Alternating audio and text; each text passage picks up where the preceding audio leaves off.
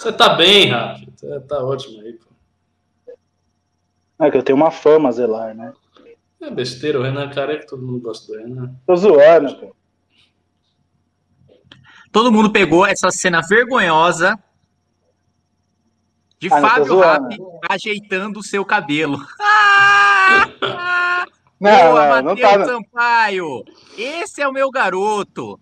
Põe ao vivo mesmo no Corrap passando vergonha, ajeitando o cabelo, preocupado com a sua imagem, cabelo. falando Ah, que tem uma reputação a calvo, eu preciso usar. É, muito Socorro. bem, é isso aí, tá certo. Tem que, tem que fazer o cara É. passar vergonha mesmo, vexame. Cara, sério, não tá no ar? Vocês estão zoando? Já tá estamos no ao ar. vivo. Tudo que você comentou já Estamos estava no ao ar, meu vivo amigo. no Já. Facebook, no YouTube, no RedTube. Estamos ao vivo aí em outras redes. Puta que os caras tudo falsão comigo aí. Enquanto o pessoal vai entrando, eu vou falando amenidades aqui. Hoje ah, nós observamos aí uma queda no clima aqui em Brasília, né? É, acho que nós estamos aí no patamar de 17, 15 graus. Ah, um clima agradável, né? Bom para utilizar roupas de parlamentar. é, diferente do, do, do clima normal, que é você tá com 40 graus e fica que nem um frango assado. É, agora o clima muito mais agradável. Clima, clima de inverno, inverno baiano, como o Ricardo gosta. No inverno baiano não chega a 15 graus nem a pau. Inverno baiano é assim, é 25 graus. Chegou 25 graus, o pessoal tá botando casaco reclamando que tá muito frio. Meu Deus, 25 graus tá frio. É assim na Bahia. É, mas não tro- eu não troco o clima de São Paulo pelo clima da Bahia, não. Das poucas coisas que eu odiava em Salvador era o clima. É um clima quente e úmido, parece um bafo de um dragão no seu cangote, um negócio muito ruim. Tem pouca gente hoje. Ah, quantas pessoas estão aqui? O 399? povo tá assistindo TV Câmara na nossa gloriosa É. votação do Fundeb. O povo não quer mais saber de nada, não. O povo quer saber do futuro das nossas crianças. Hum. Bom, vamos começando aqui com a nossa primeira pauta. Boa noite a todos. Hoje eu tenho a, a honra de ser o MC, o host, o capitão cloroquina desta transmissão. É, vou estar conduzindo os trabalhos de hoje com Ricardo, filósofo, escritor, vingador, caçador de Pokémon, é, Fábio Rapp, um advogado que comprou a sua OAB.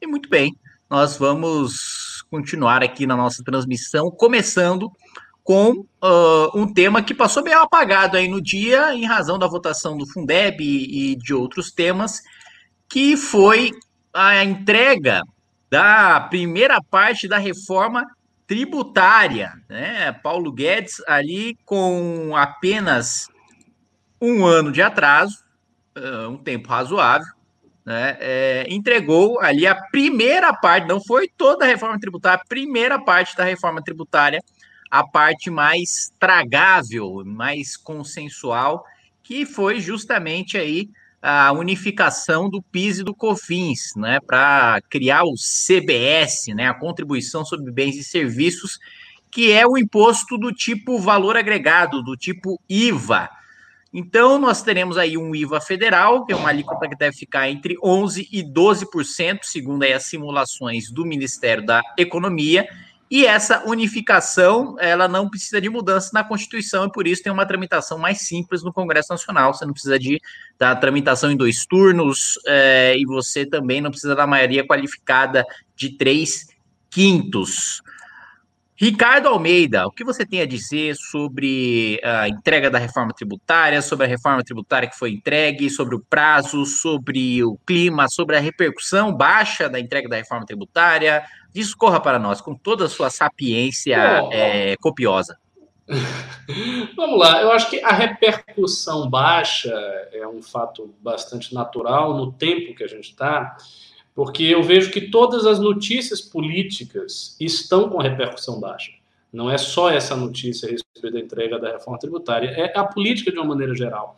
Eu tenho sentido, e tenho conversado com o Renan até aqui na live, que existe um, um certo cansaço por parte das pessoas de acompanhar o noticiário político o tempo inteiro. E isso a gente vê, por exemplo, também na baixa repercussão desses movimentos que a Lava Jato tomou nos últimos tempos. Então, aconteceu uma movimentação muito séria da Lava Jato contra o PSDB, contra o Geraldo Alckmin, contra o José Serra, e a gente não viu grande afã do público, um grande interesse, eu não, não percebi nada disso. Então, eu acho que a, a, baixa repercussão vem daí, vem dessa, desse mesmo cansaço que eu vejo que as pessoas estão, inclusive também em parte por conta da pandemia. Toda essa situação de epidemia, as pessoas dentro de casa, começando a abrir as coisas agora, as pessoas já estão meio que saturadas, elas querem movimento, quer fazer alguma coisa, quer sair, quer ver gente, entendeu? Eu, eu também já estou meio nessa pegada aí. E olha que eu sou bastante é, tranquilo em relação ao convívio humano, não ligo muito, mas já estou querendo sair da minha casa e fazer alguma coisa. A respeito do conteúdo do, do que o Guedes entregou, é como você disse, essa parte é consensual e é muito fácil de aceitar que os tributos no Brasil devem ser simplificados, ou seja, que você deve conjugar os tributos variados em um único tributo. Por que, que isso é óbvio? Porque a gente tem no nosso Código Tributário Nacional uma infinidade de tributos. Para usar uma palavra difícil que o, Kim gosta, uma miríade, uma pletora de tributos. Tem tributo para cacete, a, a realidade é essa. Então, a unificação dos tributos é natural, é uma coisa aceitável. A parte mais complicada vai ser aquela que o governo está postergando, ou seja, as mudanças substanciais na carga tributária, se será criado um, um imposto sobre movimentação financeira ou não, como ele vai ser, uh, o que é que se vai fazer daquela proposta de reforma tributária que sobrecarregava o setor de serviços, se isso foi abandonado, se não vai ser. Ou seja, as questões substanciais, aquelas que serão discutidas, ainda vão aparecer num segundo momento. A unificação do tributo, como eu disse, é algo natural, é algo óbvio. E fica até difícil é, para alguém fazer alguma objeção quanto a isso. Se você não vai ter uma alteração substantiva na carga tributária, no valor e no resultado final a partir das alíquotas do tributo, a unificação vem no sentido de simplificar as coisas. A gente sabe que uma das despesas que o empresariado brasileiro tem com tributação não é apenas o tributo, mas decorre da própria complexidade do sistema tributário nacional. Como são tantos tributos, é uma coisa tão complexa que precisa de um aparato de contabilidade muito grande, são muitas taxas, microtaxas, tem que juntar tudo isso. Não é uma coisa fácil. O direito tributário é um dos ramos do direito, vocês que são do direito, vocês sabem, um dos ramos mais complexos que existem. Então, eu acho que a reforma vem é, muito tardia, é bem verdade, mas o que vai interessar mesmo é a segunda parte dessa reforma, cujo prazo, aliás, eu não sei qual é. Eu não sei quando é que o governo está pretendendo uh, continuar uh, a entregar a reforma tributária. Você sabe dizer isso, Kim? Não existe ainda um planejamento concreto existe, aí sobre é, quando o governo deve entregar a segunda parte, que é justamente como você colocou, a parte mais relevante, que é a parte que vai dar polêmica, que vai dar debate. Né? Exatamente. Quem está assistindo, eu peço que vocês deem um like aí na nossa live, justamente para, como o Renan Santos costuma dizer, o nosso filósofo pós-socrático, é... chamar o gado e vocês que estiverem aí assistindo, laçarem o gado. Então, deixem um like aí na live, você que estiver assistindo. Fábio Rapp, o nosso jurista, o tributarista mais respeitado do país. Diga para nós o que você achou da, da reforma que foi entregue hoje pelo ministro Paulo Guedes. É muito. Primeiro vou que eu comprei OAB, e tá certo, porque a OAB não é de graça. Entendeu? Você que vai prestar um dia a OAB, se terminar a faculdade, duvido muito, aliás, mas se você terminar e se passar na OAB, e se passar na OAB, você vai ter que pagar taxas. A propósito das taxas, nós temos é, imposto de importação, imposto de operações financeiras, imposto de sobre produ produtos industrializados, imposto é, de renda pessoa física, pessoa jurídica, COFINS, PIS, contribuição social sobre lucro, lucro líquido é, e o INSS. Se, e aqui fiz uma pesquisa bem rápida, se você pegar todos os, os tributos, incluindo as taxas, nós temos mais ou menos 92 espécies é, de, de vamos aqui colocar, de tributo, incluindo taxas, impostos e etc. Então, de fato, a simplificação é algo que é, é, deve urgentemente estar na pauta de todo o parlamentar, porque isso facilita, inclusive, a. Além, eu já falei isso no News uma vez, que é o seguinte: muitos dos problemas que existem nos, no, nos tribunais hoje é justamente uh, essa confusão tributária de teses. Além de simplificar a contribuição, deve-se simplificar também a compreensão uh, da aplicação desse tributo, do tributo A, B, C, não importa. Então, em razão dessa discussão, então você pega, por exemplo, a, a questão de compensação tributária.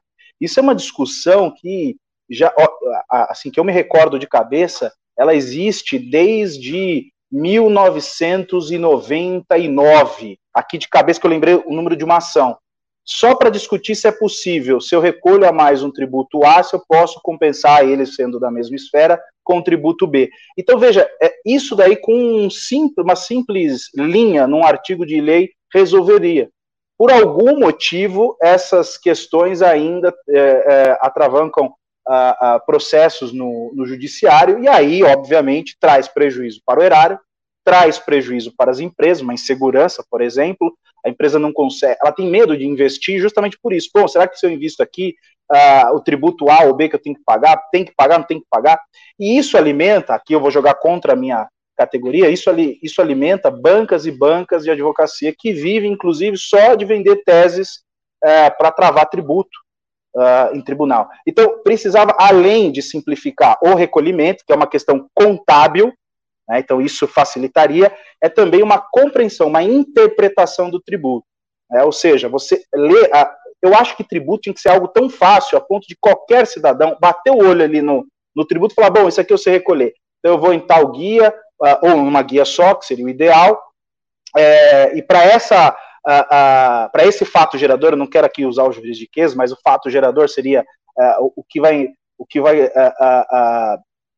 enfim, desencadear o tributo, né, a geração do tributo, né, ou seja, por exemplo, uma operação comercial A que gera o tributo B, enfim, isso tem, que estar tão fácil na medida em que qualquer pessoa, ao ler a legislação tributária, pudesse entender né? ou até um mecanismo muito mais de preenchimento de formulário. Isso já há, por exemplo, no e-social.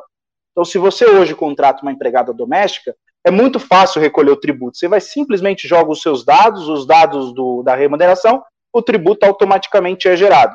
Então, essa simplificação, além de recolhimento numa única guia, deve ter uma, uma compreensão. Qualquer cidadão tem que compreender uh, o recolhimento, para que não haja essas discussões infinitas nos tribunais, que inclusive pode, uma vez, é, é, enfim, chegando ao, ao final da ação, pode condenar uma empresa a pagar uma, enfim, cifras bilionárias, o que inviabiliza, inclusive, a continuidade da, da operação da empresa. Então, isso tinha que ficar mais claro para a sociedade. Eu bati aqui um Google, eu nem eu sabia que tinha tantos, são 92 tipos de tributos. Quer dizer, é surreal. Claro, a maior parte aqui são taxas, mas ainda assim é surreal.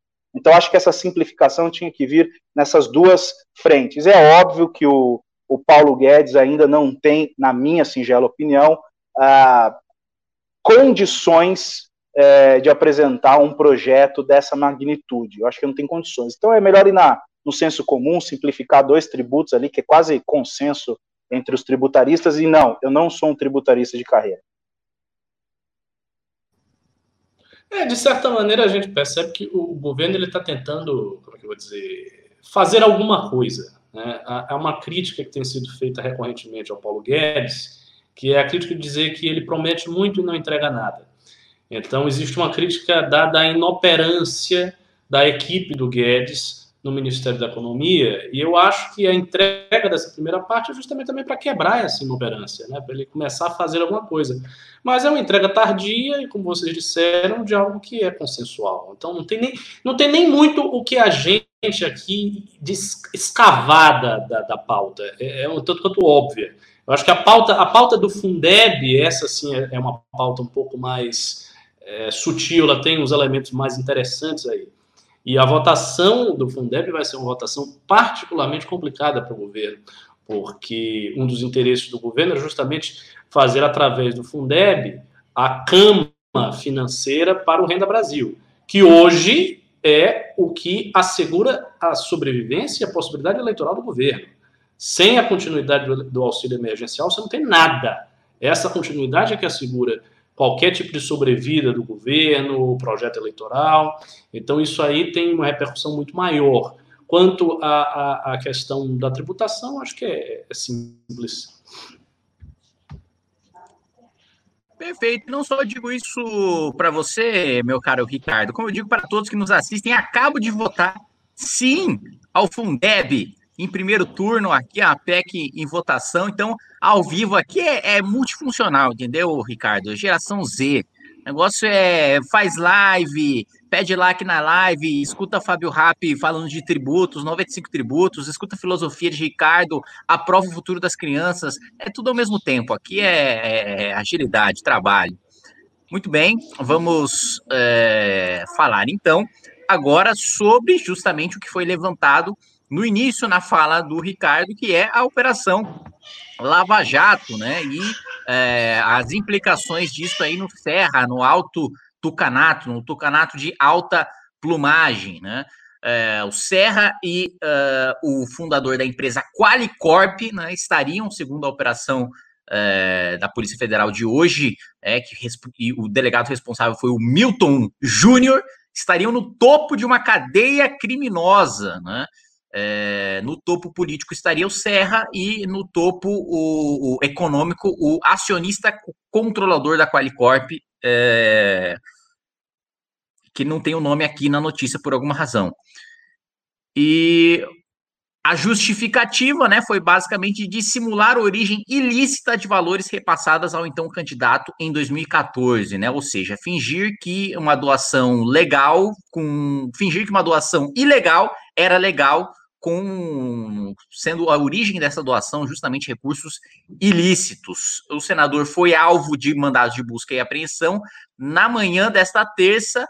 É, porém, nós tivemos aí um embrólio, uma grande treta jurídica. A Polícia Federal chegou na porta do Senado, Davi Alcolumbre falou: policiais legislativos segurem essa Polícia Federal, não entra aqui no Senado, porque juiz de primeira instância não pode autorizar a operação dentro de, do parlamento, né? Só o ministro do Supremo Tribunal Federal pode autorizar operações em gabinetes de deputados e de senadores.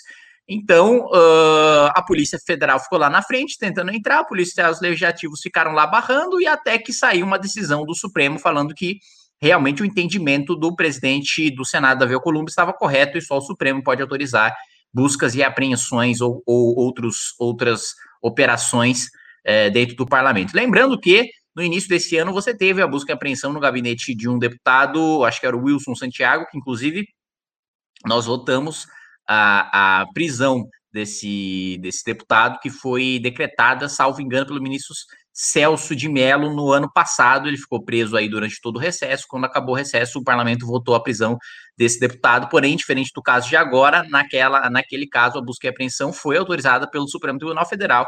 Então, não teve nenhum embrólio com a Polícia Legislativa. Ricardo, o que você tem a dizer sobre essa Operação Lava Jato, pegando o Tucano agora e, e, e mais uma vez, né, ajudando a desconstruir a narrativa de Carla Zamboffman, né, que coloca ali a Operação Lava Jato como uma operação tucana, uma operação que tem lado, que vai perseguindo o PT, né, ajudando a narrativa petista também. Você que gosta de falar sobre o contexto histórico deixado por esse tipo de afirmação tola com base no circunstancial, com base no conjuntural, o que isso deixa de estrutural para a limpeza da imagem do PT, para sua redenção, para sua construção histórica. E logo depois teremos comentários de Fábio Rapp, nosso um, um advogado criminalista mais respeitado do país. Vamos lá, então. Eu acho que a Lava Jato ela deve ser interpretada, num certo sentido, como o próprio MBL ela é uma estrutura que possui objetivos próprios, que possui propósitos próprios, que funciona internamente. Ela tem uma dinâmica interna que não é vinculada a nenhuma outra instituição ou outra entidade que age sobre a Lava Jato como se fosse a sua, o seu mandatário. Então, por exemplo, os, os, os, bolsonaristas e os petistas também, eles costumam criticar o MBL dizendo: ah, o MBL é pago pelo PSDB, o MBL é servo do PSDB, o MBL foi treinado por fulano de tal, o MBL serve aos interesses da elite brasileira, ou serve aos interesses do establishment. Não importa qual tipo de acusação, mas é sempre uma acusação cuja estrutura se dá da seguinte maneira: o MBL não tem uma dinâmica própria. O que ele faz, ele faz causado por um outro fator que é externo a ele.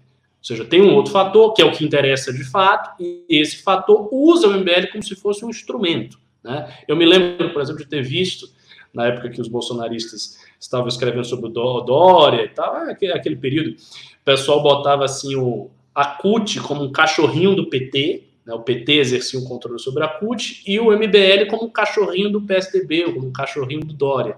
Então eles achavam que havia uma similaridade, porque de fato a CUT atua como uma força sindical do Partido dos Trabalhadores. Todo mundo sabe disso. A CUT é organicamente vinculada ao PT, assim como outras grandes eh, centrais sindicais são organicamente vinculados a outros partidos. Só que o MBL não funciona desse jeito. O MBL tem uma dinâmica própria. E a Lava Jato é a mesma coisa. A Lava Jato tem uma dinâmica própria. E dentro dessa dinâmica, o que está acontecendo? A gente sabe, nós já falamos disso várias e várias vezes aqui no News, que o governo Bolsonaro foi para a Lava Jato uma verdadeira pedra no sapato.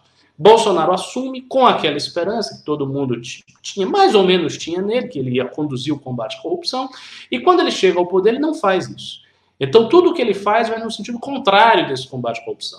Ele cria as condições burocráticas para o enfraquecimento da própria Lava Jato, que deveria ser uma operação, se imaginava uma operação a ser exaltada no governo Bolsonaro e até assumir mais espaço dentro desse governo. Então, esse movimento atual da Lava Jato, que a gente vê muito claramente a direção desse movimento contra o PSDB, porque bate na porta do Geraldo Alckmin, bate na porta do Serra, e do Serra não apenas por isso, mas também uh, investigando uma suposta, supostas doações da Odebrecht através de uma empresa no exterior, da filha do José Serra, que receberia esse dinheiro da Odebrecht e repassaria isso aí, se configurando uma relação espúria entre Odebrecht e o, e o Tucano, a gente vê esse movimento do PS, contra o, o, o, PSDB como uma forma da Lava Jato afirmar a sua existência, ou seja, nós ainda existimos, ainda há uma operação Lava Jato, desdobramentos políticos e jurídicos ainda ocorrem por conta das investigações que ocorrem em sede da Lava Jato. Essa é a primeira coisa. E a segunda coisa, defesa contra a acusação, muitas vezes repetida, de que a Lava Jato é um instrumento do PSDB. Nesse contexto, foi importante você ter levantado esse ponto da polícia legislativa no Senado, uma das críticas é, corretas que são feitas contra a Lava Jato, principalmente o Reinaldo Azevedo que faz essa crítica, é dizer que na operação existe um certo atropelo de garantias processuais. Ou seja, garantias formais, como, por exemplo, a, a competência para se iniciar uma busca e apreensão, garantias formais do próprio processo penal, essas garantias elas são meio que atropeladas no, na Lava Jato. A Lava Jato vai atropelando essas garantias, e isso é uma coisa muito ruim, porque isso coloca os agentes públicos numa situação de incerteza e de insegurança diante de uma operação que pode assumir para si a tarefa de investigar qualquer um. Da minha parte, entretanto, eu ainda tenho essa opinião, tal, talvez algum dia eu mude, mas por hora eu, eu não mudei. Eu acho que o que interessa mesmo é sempre averiguar a substância das coisas. Ou seja, José Serra recebeu dinheiro através da offshore nos Estados Unidos da filha dele, da Odebrecht, sim ou não? Ele recebeu dinheiro por um operador da Qualicorp, sim ou não? Ele fez lavagem de dinheiro com a obra do Rodoanel, sim ou não? Esses são fatos ou são alegações forjadas? Essa, essa é a pergunta fundamental. São fatos ou são alegações forjadas? Quaisquer é, desrespeitos a garantias processuais, a prazos prescricionais, a, a balizas que, que, aparecem no campo da admissibilidade e não no campo do mérito, no campo da, da, da, da materialidade dos fatos, né, da existência ou não dos fatos, é uma defesa fraca. E assim, é politicamente fraca. É mais ou menos dizer, numa analogia, olha, é, os caras não podem me investigar. Não, eu, assim, aconteceu alguma coisa aqui, eu recebi um dinheiro indevido, mas esse fato aconteceu há muito tempo. Então, o prazo prescricional ele foi vencido. Ah, mas ele não pode me investigar porque eu, eu só poderia uh, acontecer essa busca e apreensão se ela fosse ordenada pelo Tribunal de Justiça, ou pelo STJ, ou pelo STF.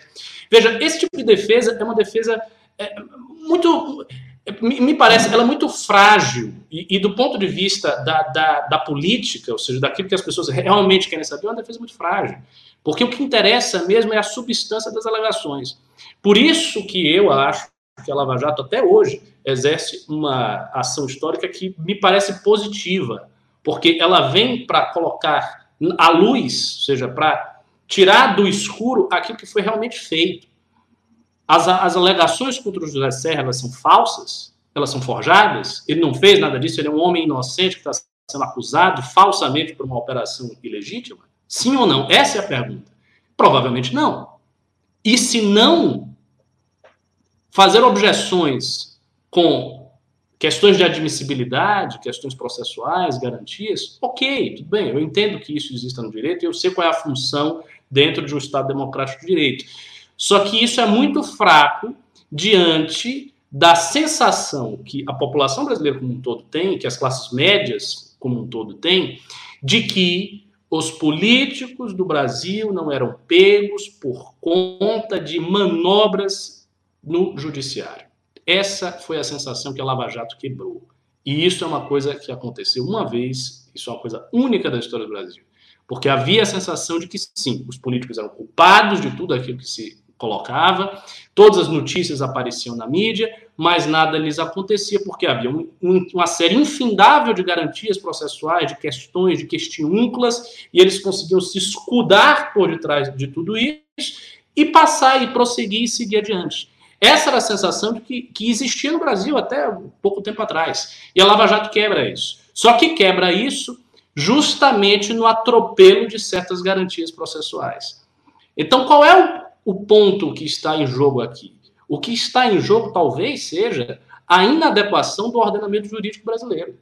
O ordenamento jurídico brasileiro pode ser um ordenamento jurídico construído e montado para que grandes agentes políticos, possuidores de poder econômico, e que, que têm condição de esgotar todas as vias recursais, de arguir todos os pontos de admissibilidade e garantias processuais, consigam fugir né, das consequências das suas ações. Ou seja, eles cometem ilícitos, eles cometem crimes, eles cometem contravenções, eles fazem caixa dois, eles recebem dinheiro de propina e ainda assim eles escapam de tudo isso porque há uma infinidade de garantias processuais a partir das quais eles se escudam. E é por isso que eu tenho uma avaliação que ainda hoje é positiva a respeito da Lava Jato. Mas já falei demais, deixa aí pro, pro rápido. Agora eu quero saber se essa avaliação nada garantista, nada legalista. Nada garantista, diz que, e diz que é, é faça-se justiça ainda que o mundo pereça. Este é o posicionamento de Ricardo Almeida, do Movimento Brasil Livre. E agora eu quero saber de um legítimo criminalista processualista brasileiro o que ele acha dessas afirmações de Ricardo, o que ele achou da operação de hoje, o que ele achou da, da, da, da, Polícia Legislativa ter segurado a Polícia Federal e depois essa postura ter sido referendada pelo Supremo Tribunal Federal. Por favor, doutor, só não antes de eu fazer o pedido de que a nossa crescente audiência deixe o like para que a, a, o crescente se torne ainda mais crescente e que a nossa audiência cresça em progressão geométrica. Então deixe o seu like aí, é importante deixar o seu like. Sem o seu like, Fábio Rapp não vai abrir o seu livro aí de Pontes de Miranda para fazer essa análise processual para a gente agora. É muito simples, é a escolha que vocês fazem. Ou nós vamos ter aqui uma análise superior à do Águia de Aia, ou né, você não vai dar o like. É isso, é, é, é, essa é a decisão que você tem à sua frente. Por isso, dê o seu like, por favor, doutor Rapp. Bom, é, como ah, é não, latente a... Não, não estou mudo. É, como é visível aí, é, estou sendo antagonizado, mas eu vou responder ao cambojano o seguinte. Olha só, primeiro Pontes de Miranda não era um processualista penal. É, e abrir os 38 volumes de direito privado dele não teria nenhuma utilidade para o caso. Contudo, discordando do meu nobre amigo e também é, formado em direito, o Ricardo, uh, eu concordo com ele no ponto em que ele diz que talvez tenhamos que rever a legislação brasileira, mas a legislação posta tem que ser cumprida. E não sendo cumprida a legislação, estamos, no fim das contas, violando o Estado de Direito. E aí vira aqui uma selva, uma savana, né? E é basicamente a crítica feita pelo Reinaldo de Azevedo, Reinaldo Azevedo, é, perdão, sobre a Lava Jato. Né? Muitos procedimentos não foram respeitados. Ah, aliás, nós eh, presenciamos isso recentemente, né, de, ah, ah, usando de prisões, usando de coações para que se, enfim, de alguma maneira tente enfim, colher provas. Eu acho isso bizarro, isso atenta é, contra qualquer. Veja, não é só o Brasil, né? não é só a legislação brasileira, isso atenta com qual, contra qualquer legislação uh, de Estado democrático de direito que tenha processo. Né? Não dá para você uh, colocar a, a, o Estado, a força do Estado contra um indivíduo para que você, enfim, de alguma maneira consiga lá um depoimento, uma prova. Enfim, isso é bizarro. Contudo, há uma questão muito técnica é, nesse caso em particular. É o seguinte: uh, é possível uma polícia legislativa, ou ainda, neste caso, é possível que um chefe de um outro poder, né, no caso aí nós estamos falando do, do Senado Federal, é possível que, que o, que o, uh, uh, o Davi Alcolumbre não cumpra uma decisão judicial, ainda que essa decisão viole é, uma regra de competência. Esse ponto ele é muito sensível para o direito, né, porque a rigor teríamos medidas ah, processuais cabíveis. Entrar, o, o Serra poderia entrar com alguma medida contra essa decisão, pleiteando, que foi que no fim aconteceu. Foi questionado no STF, o STF deu uma decisão. Mas o que me importa é um ponto antes, né, um momento antes. Pode o chefe de um outro poder eh, tomar essa postura, na minha avaliação, esse talvez seja um equívoco que há na interpretação da norma de competência. Há um paralelo que vale a pena aqui suscitar, que é a questão do no, direito, no, no Código de Processo Civil, isso está muito claro lá, e talvez uh, pudesse aqui, de alguma maneira, uh, também ficar mais claro no Código de Processo Penal, é o seguinte: no Código de Processo Civil, se um juiz Vamos imaginar aqui, absurdo. Um juiz do trabalho, ele cita uma determinada pessoa para responder uma ação de divórcio. Ou seja, eu protocolei a minha ação de divórcio na Justiça do Trabalho. Nesse caso, a parte que recebeu a citação, ela tem que cumprir a determinação judicial, ou seja, responder ao processo? Sim. E sim por quê? Porque, veja, nesse caso aqui nós estamos falando, é, a, a, regra de competência, ela, é, dentro de uma, de uma perspectiva processual, ela tem menos valor do que a regra de jurisdição. O Estado aí tem poder, então ele está te chamando para responder, ainda que você vá a juízo para dizer que ele é incompetente de forma absoluta. O que você não pode, vou usar aqui uma expressão chula, cagar mole para a justiça. Isso você não pode fazer. Essa é a única opção que você não pode usar. Ou seja, simplesmente falar: não, esse juiz aqui não é o competente, então eu não vou cumprir a decisão. É que neste caso em específico do Serra, talvez deixar cumprir seria, em última análise, portanto, porque ainda que uma medida dissesse: olha, não pode o juiz de primeiro grau determinar essa, essa diligência, mas ela já foi cumprida.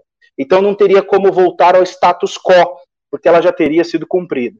Então talvez aí uma falha do, do processo penal esteja exatamente aí. E aí o pre preocupa muitas pessoas é justamente isso. Então é muito fácil um membro do poder legislativo, e ainda que nós estejamos falando do chefe uh, uh, do Senado, né, o presidente do Senado, este indivíduo tem condições de barrar uma determinação, uma decisão, portanto, do Estado, representado pelo juiz, ainda que de primeiro grau, alegando uma incompetência. Então, isso de fato é temerário. Eu não gosto desse deslinde, eu, eu particularmente acho isso ruim, é, traz uma certa insegurança, mas também deixar cumprir essa diligência e depois questionar a sua, a sua competência, talvez seria inócua a, a, a, a discussão depois, porque a, a, medida já teria sido cumprida e, portanto, perderia o efeito, não daria para voltar ao status quo, ou seja, como era antes. Né? Então, é, esse é um problema. Mas eu entendo que, dentro de um Estado democrático de direito, a decisão do Estado juiz, portanto, representada pelo Poder Judiciário, ela só pode ser barrada, impedida de, de ser cumprida por uma outra ordem hierarquicamente superior. Essa lógica de um outro poder barra pode abrir um precedente ruim e na decisão do STF, ele chancelou a postura do, do Davi Alcolumbre. Está certo, é incompetente. Mas quem deveria alegar a incompetência, a in, e foi alegada, mas quem deveria alegar naquele momento era o Serra. Não poderia partir do uh, uh, presidente. Isso é uma avaliação que eu tenho, um erro no sistema. Mas veja, está tudo certo, está dentro do jogo. Mas isso causa insegurança. O processo civil conseguiu resolver isso muito bem. Aliás, não é o processo civil de 2015, isso já está no processo civil desde 1937, que é o Código de Processo Civil passado, anterior ao Código Civil, é, 37 não, perdão, de 65, anterior ao Código de Processo Civil de 2015. Então, me parece que é, essa, essa, essa, esse manejo aí da, da, da competência na esfera penal poderia ser melhor esclarecida dentro do Código de Processo é, Penal, e não por uma jurisprudência. Eu acho isso temerário, porque coloca em descrédito, né, e isso pode espraiar, principalmente para as pessoas aí uh, que não, não são do direito, é, pode trazer uma, uma, uma, um entendimento, por exemplo, do chefe do executivo não cumprir uma decisão é, do Poder Judiciário, alegando que talvez ela seja uma decisão que, é, enfim, não preenche ali os, os requisitos para aquela competência. Então, eu acho temerário que o outro poder simplesmente se negue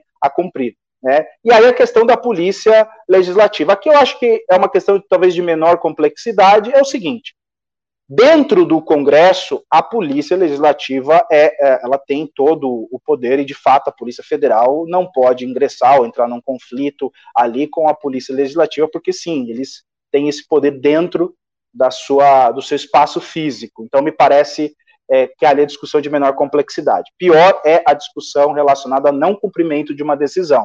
Eu acho que poderia ter deixado cumprir a decisão e depois, administrativamente, que puna o juiz né, que puna o juiz que não respeitou uma regra de competência. Agora, deixar de cumprir a decisão me, é, passa uma mensagem muito ruim, pelo menos na minha avaliação. É, tem, Lembrando, tem aliás, ah. antes do seu comentário, Ricardo, mas lembrando que essa não é a primeira vez que isso acontece, né? Nós já tivemos uh, um caso recente de quando Renan Calheiros era presidente do Senado, o ministro Marco Aurélio concedeu uma liminar monocrática, afastando das suas funções, porque ele havia se tornado réu. E aí, na interpretação do Marco Aurélio, o réu não pode estar na linha de sucessão, porque o presidente não pode ser réu. Aí, a, a argumentação do Marco Aurélio era que quem quer que tivesse na linha de sucessão também não poderia é, ser réu. Afastou monocraticamente, Chegou lá a polícia para citar o Renan Calheiros. Uh, o Renan Calheiros não deixou a polícia, não só não deixou a polícia, como em sabendo da decisão e admitindo saber da decisão, ou seja, se declarando citado, mesmo não aceitando a polícia citá-lo, é, disse que não iria sair porque é, é, invocando o princípio da legalidade, dizendo que ninguém é, seria obrigado a fazer ou deixar de fazer alguma coisa senão em virtude de lei e que o ministro Marco Aurélio não estava agindo com base na lei. Posteriormente, assim como aconteceu hoje, a conduta do Renan Calheiros foi referendada pelo Supremo. O Supremo falou realmente é, a decisão do ministro Marco Aurélio foi ilegal, portanto, sem efeito, e, e o senador Renan Calheiros estava correto em não é, cumpri-la. Né? Porque, mas aí é que tá, por que, que isso acontece e esse tipo de situação se dá?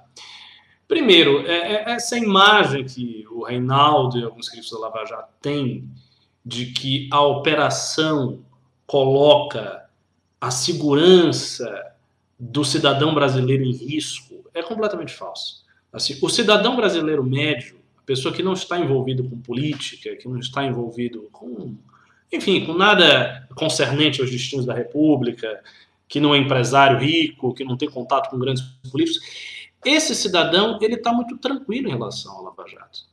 Nada da operação concerne a ele. E os problemas judiciais que ele encontrou na vida são outros.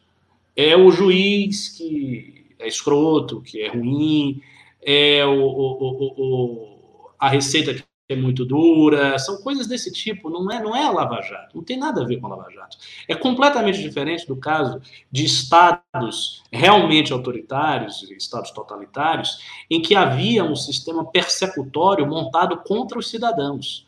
Então, por exemplo, na Alemanha Oriental, a Stasi, que era a, a polícia secreta né, da, da, da, Alemanha, ela colocava escutas nos canos das casas das pessoas. Então, ela estava invadindo a privacidade, vendo o que as pessoas estavam falando, para denunciar a polícia se alguém fazia alguma crítica contra o regime. Então, funcionava desse jeito. No Brasil, não. Então, as, as, as garantias básicas do cidadão brasileiro estão todas asseguradas. Com Lava Jato e sem Lava Jato. Isso não concerne isso. O que, o que de fato a Lava Jato colocou é o seguinte: ela colocou sobre os políticos e sobre os agentes políticos. Eu falo agentes políticos em sentido muito elástico. Estou incluindo aqui grandes empreiteiros, operadores, é, movimentos políticos. É, Para esses, esses agentes, ela colocou um peso e um risco muito maior. Isso é que aconteceu, mas não para o cidadão. A vida do cidadão é absolutamente normal. O ponto desse risco, no entanto, é que, que me conste, da operação, eu não lembro de ter visto nenhuma notícia dizendo que provas foram forjadas, que se inculpou inocentes. Mas uma pessoa completamente inocente, não tinha nada, ela foi lá e foi inculpada. E se criou um factoide jurídico qualquer para derrubar um inocente. Não, pode ter acontecido, talvez, uma ou outra um ou outro desvio nesse sentido, mas absolutamente essa não foi a tônica da operação. Jamais foi a tônica da operação e não está sendo a tônica da operação hoje. Então, por exemplo, quando o Serra ele vai, ele faz essa declaração, ele diz: "Me surpreende a espetacularização do processo e pegando fatos antigos que já foram prescritos e eu estou muito tranquilo porque eu sou inocente". Esse tipo de, de, de defesa, a espetacularização, essa é uma defesa de quem é culpado. Essa é a grande realidade. A defesa de quem é culpado. Se a pessoa é inocente, a defesa é outra. Se alguém chega aqui e disser, não, o, o Ricardo Almeida roubou 2 milhões aí. Ele está com 2 milhões aqui escondido debaixo da cama dele. Eu vou ficar indignado. Porque isso é mentira. Isso é substancialmente mentiroso. O cara está inventando um negócio. Agora, se eu tenho um problema na minha vida pregressa e esse problema pode resultar, caso a, ou a Receita, ou a Lava Jato, ou o NP, ou o que seja, vem em cima de mim, aí é, aí é outra coisa, é outra situação. Então, Mas, assim, Ricardo, é preciso distinguir essas duas situações para não, é, não se chegar à, à, conclusão de que ah, nós estamos vivendo num estado policial, nós estamos vivendo num estado que não tem garantia nenhuma, a lei foi estrupiada e está se fazendo. Não é bem assim. Isso não é verdade. A vida do cidadão está normal. O que acontece é que, sim, agentes políticos que fizeram e fazem coisas que são ilícitas estão sendo uh, uh, uh, investigados. Ba basicamente é isso. E esses detalhes de, ah, mas não era competência, são, são, como eu disse, são garantias. Eu entendo por que isso existe. Mas não é a substância. A substância é a materialidade do fato. E é por isso que a população que tem uma sensibilidade muito espontânea e natural para isso, ela não desaprova a Lava Jato. Ela não desaprova a Lava Jato justamente porque ela sabe que a operação não está indo contra ela. Ela está normal, ela está na casa dela. Ela está vivendo a vida dela. Né? Ninguém vai chegar e vai acusá-la de ter recebido 5 milhões de propina da empresa porque ela montou uma empresa no exterior para receber. Isso não existe. Isso não, não, faz parte da vida do cidadão comum. O cidadão comum não, não faz esse tipo de coisa. Então, eu acho que a, as críticas que se podem é, fazer, elas têm que ser, veja, bem calibradas com o contexto que nós temos. E outra coisa, então, detalhe. Como eu sempre falo aqui, o que caracteriza o Estado brasileiro há muitos e muitos anos, décadas e décadas a fio, não é o excesso de perseguição contra políticos e agentes políticos. Isto não caracteriza a sociedade brasileira, por favor. Isso veio a aparecer de uns poucos anos para cá. O que a caracteriza é o contrário. São os agentes políticos se servando e se utilizando do Estado para continuar a prática de atos ilícitos. Isso é clássico, e atos ilícitos em várias esferas: licitações fraudadas, fraudes de toda sorte, recebimentos de propina, desvio, desvios de dinheiro em estatais e por aí vai. E assim, a lista é longa e imensa.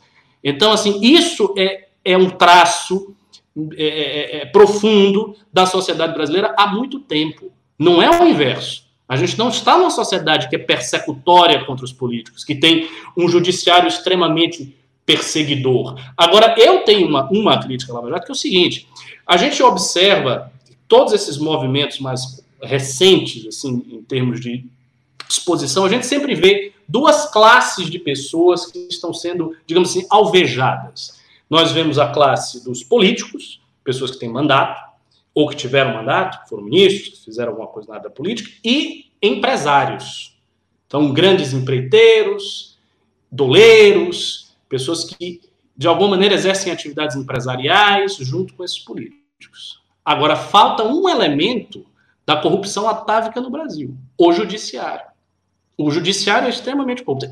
Eu, eu sei de casos de corrupção em altas esferas do judiciário. O judiciário é corrupto. O judiciário é um dos, dos três poderes, um dos poderes mais corruptos.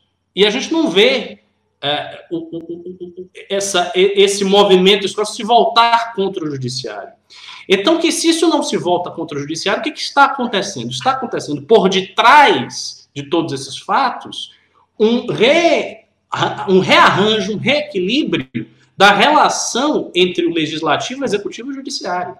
E o judiciário e o MP, que não faz parte do judiciário, mas tem uma conexão com ele, eles estão assumindo uma posição muito mais proeminente, mais forte na relação com os outros poderes, e acaba que aquilo que está oculto no judiciário e no MP não é exposto. Esse é o problema principal. Não a, garantia processual que foi aqui e ali violada. Muito bem, vamos falar agora sobre Fundeb, sobre a pauta do dia, sobre uh, o futuro das nossas crianças. Para quem não sabe, né, o Fundeb vinha sendo discutido pela Câmara dos Deputados nos últimos anos, salvo engano, desde 2016, né, já tem uma PEC tramitando no Fundeb. Relatora, professora, é, deputada professora Dorinha, né, do Democratas de Tocantins, e acaba de ser aprovada aí em primeiro turno. Nós devemos votar já logo em seguida o segundo turno da PEC do Fundeb, que é o principal meio de financiamento da educação básica, né? Era um fundo é, transitório e a proposta é transformar esse fundo em permanente, passando o valor né, de, de, de complementação, de compensação de 10% para 23% na última proposta aí da relatora que foi aprovada agora ao longo dos próximos anos e o governo Bolsonaro brigou primeiro porque não queria que a complementação de 10% passar, aumentasse, que ela continuasse 10%. Depois, aceitando que ela continuasse, queria que o Fundeb só tivesse um, um, um alívio, um fôlego para as contas públicas do governo não uh, funcionando no ano que vem, o que é um absurdo, porque basicamente significaria mais de 4 mil municípios sem aula, né, sem educação básica durante um ano. Né? Então, um apagão que você já teve nesse ano na educação, principalmente nos municípios mais pobres, prolongado para o ano que vem. Né? Basicamente, o governo falando: ó, fique em casa aí no ano que vem também, que não vai ter aula, né? a gente não quer pagar a sua aula, para dar um alívio aqui nas contas públicas, o que é absurdo. É, o governo também queria, e essa é a parte mais bizarra de todas, vincular né, o Fundeb ao Renda Brasil, né? Tirar dinheiro do Fundeb, da educação básica, para o programa do Bolsonaro, o Renda Brasil, inclusive fazendo ofertas para a relatora que ela se tornaria a grande protagonista do Renda Brasil e etc. E proposta essa que foi derrotada, que foi negada, que, aliás, na minha avaliação, já adiantando um pouco da análise, mostra uma fragilidade da base construída pelo governo, que fez certa pressão por modificações no texto, mas foi derrotado, sem nenhuma modificação significativa foi feita no texto em razão de demanda do governo. Né?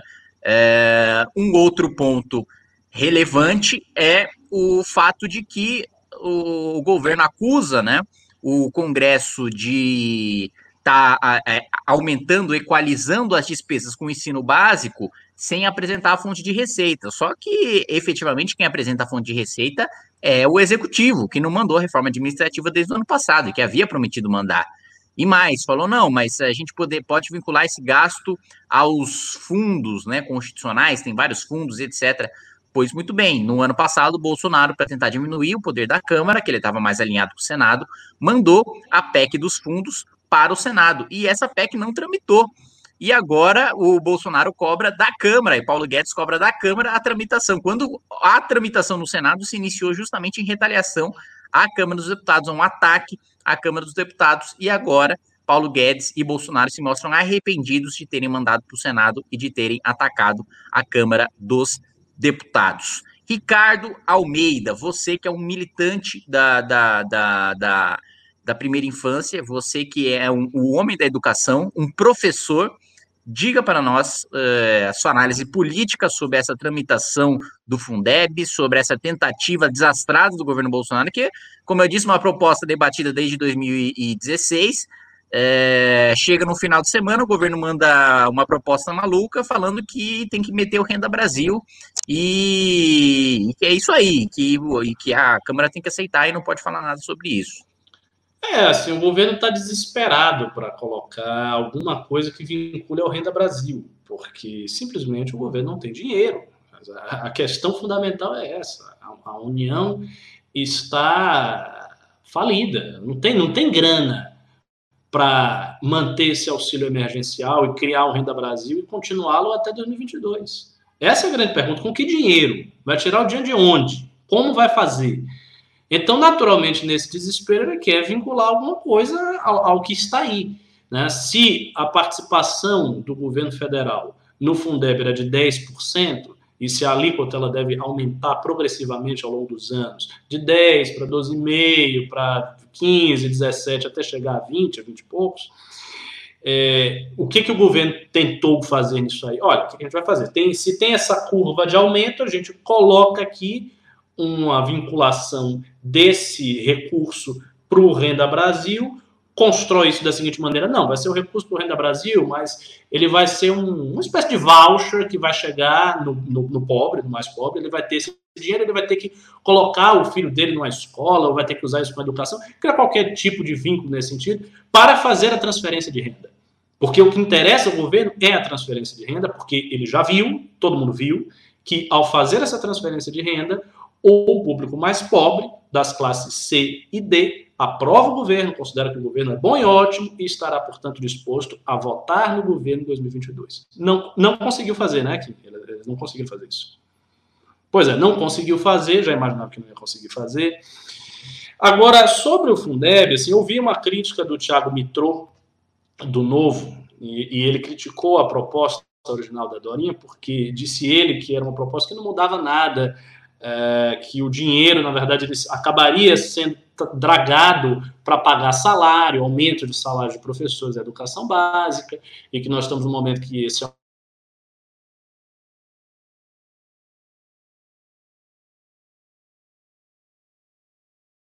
Ricardo caiu?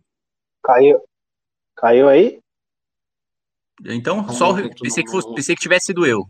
É, é, é apagou todo mundo. Voltou, o que voltou. eu acho da educação é o seguinte: esses arranjos e rearranjos que o, o, o burocrata brasileiro tenta fazer para melhorar a educação no Brasil não vão adiantar em nada. Esse é o primeiro ponto. Não vou adiantar em nada. A educação brasileira ela é ruim, ela vai continuar ruim e ela vai seguir ruim. Por que, que ela vai seguir ruim? Porque falta dinheiro? Também, também falta dinheiro. Porque o salário dos professores é baixo? Pode-se dizer que sim. Porque falta estrutura nos, nos colégios? Também. Porque falta ordem. Né? Os colégios, principalmente os públicos, são ambientes onde há uma grande desordem, portanto, o professor tem medo de dar aula, ele não, ele não encontra um ambiente adequado para ele transmitir o conhecimento. E isso é profundamente desestimulante para o professor, para além do desestímulo do salário. Ou seja, tem professores que ganham aquilo que eles consideram subjetivamente até razoável, mas não encontram uma condição adequada de dar aula. Tudo isso, todos esses problemas são reais. Mas o problema principal não é esse. O problema principal está além de todos eles é um problema de entender o que é a educação e de perceber que a educação escolar no Brasil não tem sentido. Ela não tem sentido. Tanto nos colégios públicos quanto nos colégios privados. Principalmente nos privados. Porque os públicos têm uma série de outros problemas que acabam é, obscurecendo o problema do sentido da educação. No colégio privado isso é muito claro, muito claro, porque o menino entra no colégio privado, ele está bem alimentado, é um ambiente relativamente tranquilo, tem uma certa segurança ali dentro, ele tem professores que são bons dentro da, da, da, da sua especialidade. Então há, há uma estrutura que está tá adequada e é privada, né? não é não se baseia em financiamento público, mas ainda assim não funciona e ainda, ainda assim a educação é uma bosta. E por que, que isso acontece? Isso acontece porque o currículo e o sistema educacional brasileiro são, é um sistema sem sentido. Então as pessoas entram na, nas escolas, eu, eu via isso desde a época que eu era estudante, depois, quando eu fui professor, eu via a mesma coisa. A pessoa entra na escola e o que, que ela vai fazer durante vários anos? Ela vai estudar uma série de assuntos que ela não, não se interessa por nenhum deles, no geral. Às vezes se interessa por um ou dois, mas a maior parte dos assuntos são desinteressantes, a pessoa não está interessada naquilo. Ela fica ali olhando a aula, copia e tal, vai fazendo a provinha dela, com o objetivo de fazer um exame, que na minha época era o vestibular e hoje é o Enem. Então todo o objetivo dela é decorar uma série de coisas para ela fazer o exame. Aí ela fez o exame, ela esquece tudo. Dá um ano, ela já esqueceu boa parte daquilo que ela aprendeu. Ela esqueceu 90% daquilo que ela aprendeu.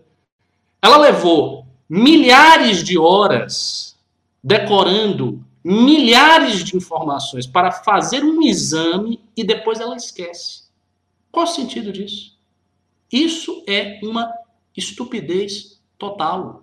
Então, o sistema educacional é estúpido. E aí eu vou passar a fala para o Rap, porque eu, depois eu quero retomar isso e falar, fazer algumas outras considerações. Fábio Rap, por favor, diga-nos, você, você mesmo, que é o especialista é em especialista na, na, ciência do direito, que é um especialista na introdução ao estudo do direito, que, que tem pós-graduação em legalismo paulo freireano. Diga-nos. O que Bom, você é, primeiro... sobre a movimentação? Aliás, leva, além dos questionamentos que eu fiz para o Ricardo, eu adiciono mais um para você, Fábio Rapp. É. É constitucional pagamento de assistência social, de auxílio Renda Brasil, furando o teto de gastos, porque o Fundeb fura o teto de gastos, porque era isso que o governo queria fazer. O governo queria furar o teto, colocando Renda Brasil no Fundeb, que, segundo a nossa Constituição, nossa DCT, o Fundeb fura o teto. Mas assistência não fura. Pode fazer isso? Pode isso, Rap? Tem um grande, um grande filósofo jurista chamado Zeca Pagodinho, tem uma música que diz assim, ó, malandro é malandro e mané é mané. Então, assim, essa foi uma malandragem boa. Agora, vejamos, eu queria dar uma resposta ao Ricardo, do comentário passado, que ele me atropelou, é, é o seguinte, eu não estou defendendo o criminoso, mas o processo. Estou em defesa do processo, não do criminoso. E foi só isso, era só isso, né? É, outra coisa. Não, mas só assim, desculpa, eu não quis dizer que você estava em defesa do criminoso. Eu sei que não. Né? Não, não, não. É, é, se passou essa impressão, estou dizendo que você disse isso, mas eu não estou defendendo o crime, mas eu estava ali em defesa do processo. Mas concordo com você que as regras, aliás, até disse isso, que as regras elas deveriam ser revistas. Mas aí é o cara que está aqui em cima, ó, cadê? Que deveria rever isso daí, mas, pelo visto, ele não está preocupado em rever as normas de processo, né, o cambojano. Agora, vejam vocês, é, eu fiz aqui um cálculo, e eu concordo com o Ricardo, me, me ocorreu agora, fiz um cálculo de, de orelha aqui. Nós temos mais ou menos uns 10 anos de ensino entre é, o início da, da, da, da, vida estudantil do indivíduo até a saída dele para o vestibular. Nos 10 anos, imaginemos que ele tem aí todos os anos aula de língua portuguesa. Então eu fiz aqui um cálculo, ele teria em média 200 mil, 200 mil, 2 mil aulas de língua portuguesa. 2 mil aulas de língua portuguesa. Não horas, mil aulas. E esse indivíduo sai da, do ensino é, médio sem saber escrever, sem saber fazer um texto minimamente compreensível. Então, aqui só por uma questão matemática já estaria errado. Duas mil aulas, eu não sei. É como você entrar nesses cursinhos de inglês. Faz cinco anos e não sabe falar inglês. Então, realmente, há um problema uh, uh, uh, de ordem estrutural. Agora, é, o Ricardo, é, é, que assim, o ruim de falar depois do Ricardo é que sobra pouquíssimas coisas para falar, né? Então eu já discuti os pontos que eu julgava importante, é, o que torna o meu trabalho aqui um pouco mais simples. É, respondendo a, Duquim, de fato é inconstitucional na minha avaliação, né?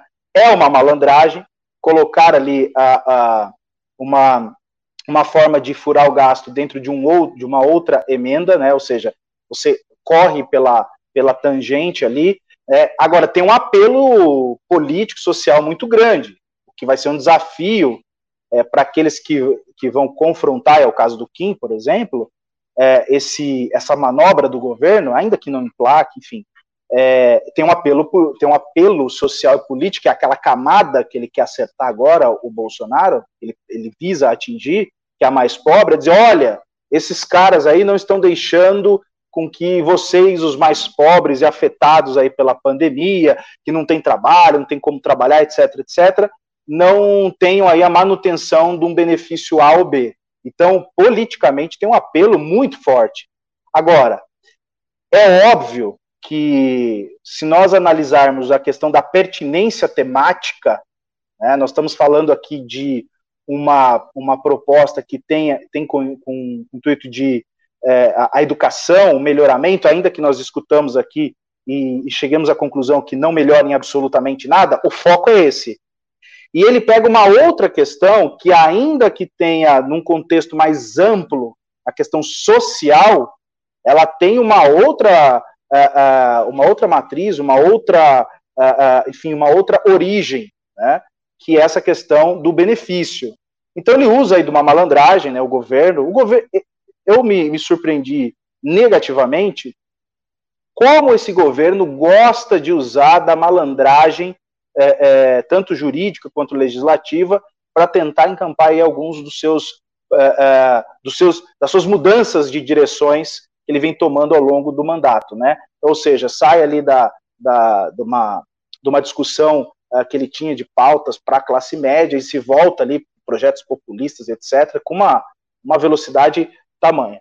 Agora, eu só queria um ponto aqui com a questão das escolas privadas. Eu, eu acho que eu vou discordar do Ricardo. Eu acho que as escolas privadas, é, não todas, obviamente, mesmo porque eu não conheço todas as matrizes é, é, curriculares, mas as que eu conheço, elas são boas. Elas têm é, ali, claro, dentro, é, seguindo a, as normas é, de educação, mas elas tendem a inovar, aprimorar, diferente do público, né?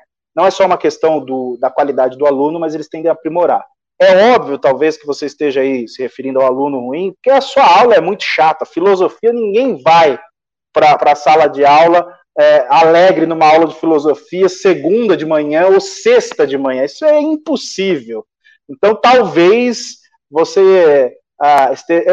Eu vou entrar com um processo contra o, o a esposa do Ricardo para liberar o Ricardo um pouco, aos poucos, para a rua, eu percebo, você vê como ele está, ele tá, ele tá estranho, né? Assim, tá pessimista, quer acabar com o processo, quer voltar à lei italiana, enfim, tá, tá, complicado. Eu acho que esse isolamento não lhe fez bem, né? E a pretensão de achar que alguém vai para a sala de aula assistir aula de filosofia com alegria. Isso é inimaginável, isso não existe. Você esquece. Ninguém vai feliz, ninguém sai de casa pela manhã dizendo: Ora, hoje vou aprender sobre é, o expresso. Não, não existe. não, não, esquece. É uma, é, uma, é uma, pretensão que você está tendo. Não, não esquece. Você não é um professor empolgante de educação física de. Enfim, Porra, educação é... você pegou pesado aí, empolgante.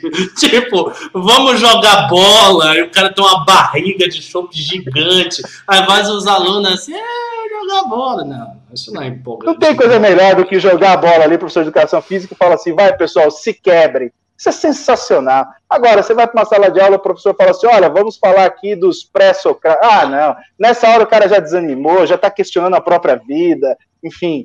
É, então, não, não, é, é isso. Nada mais a declarar.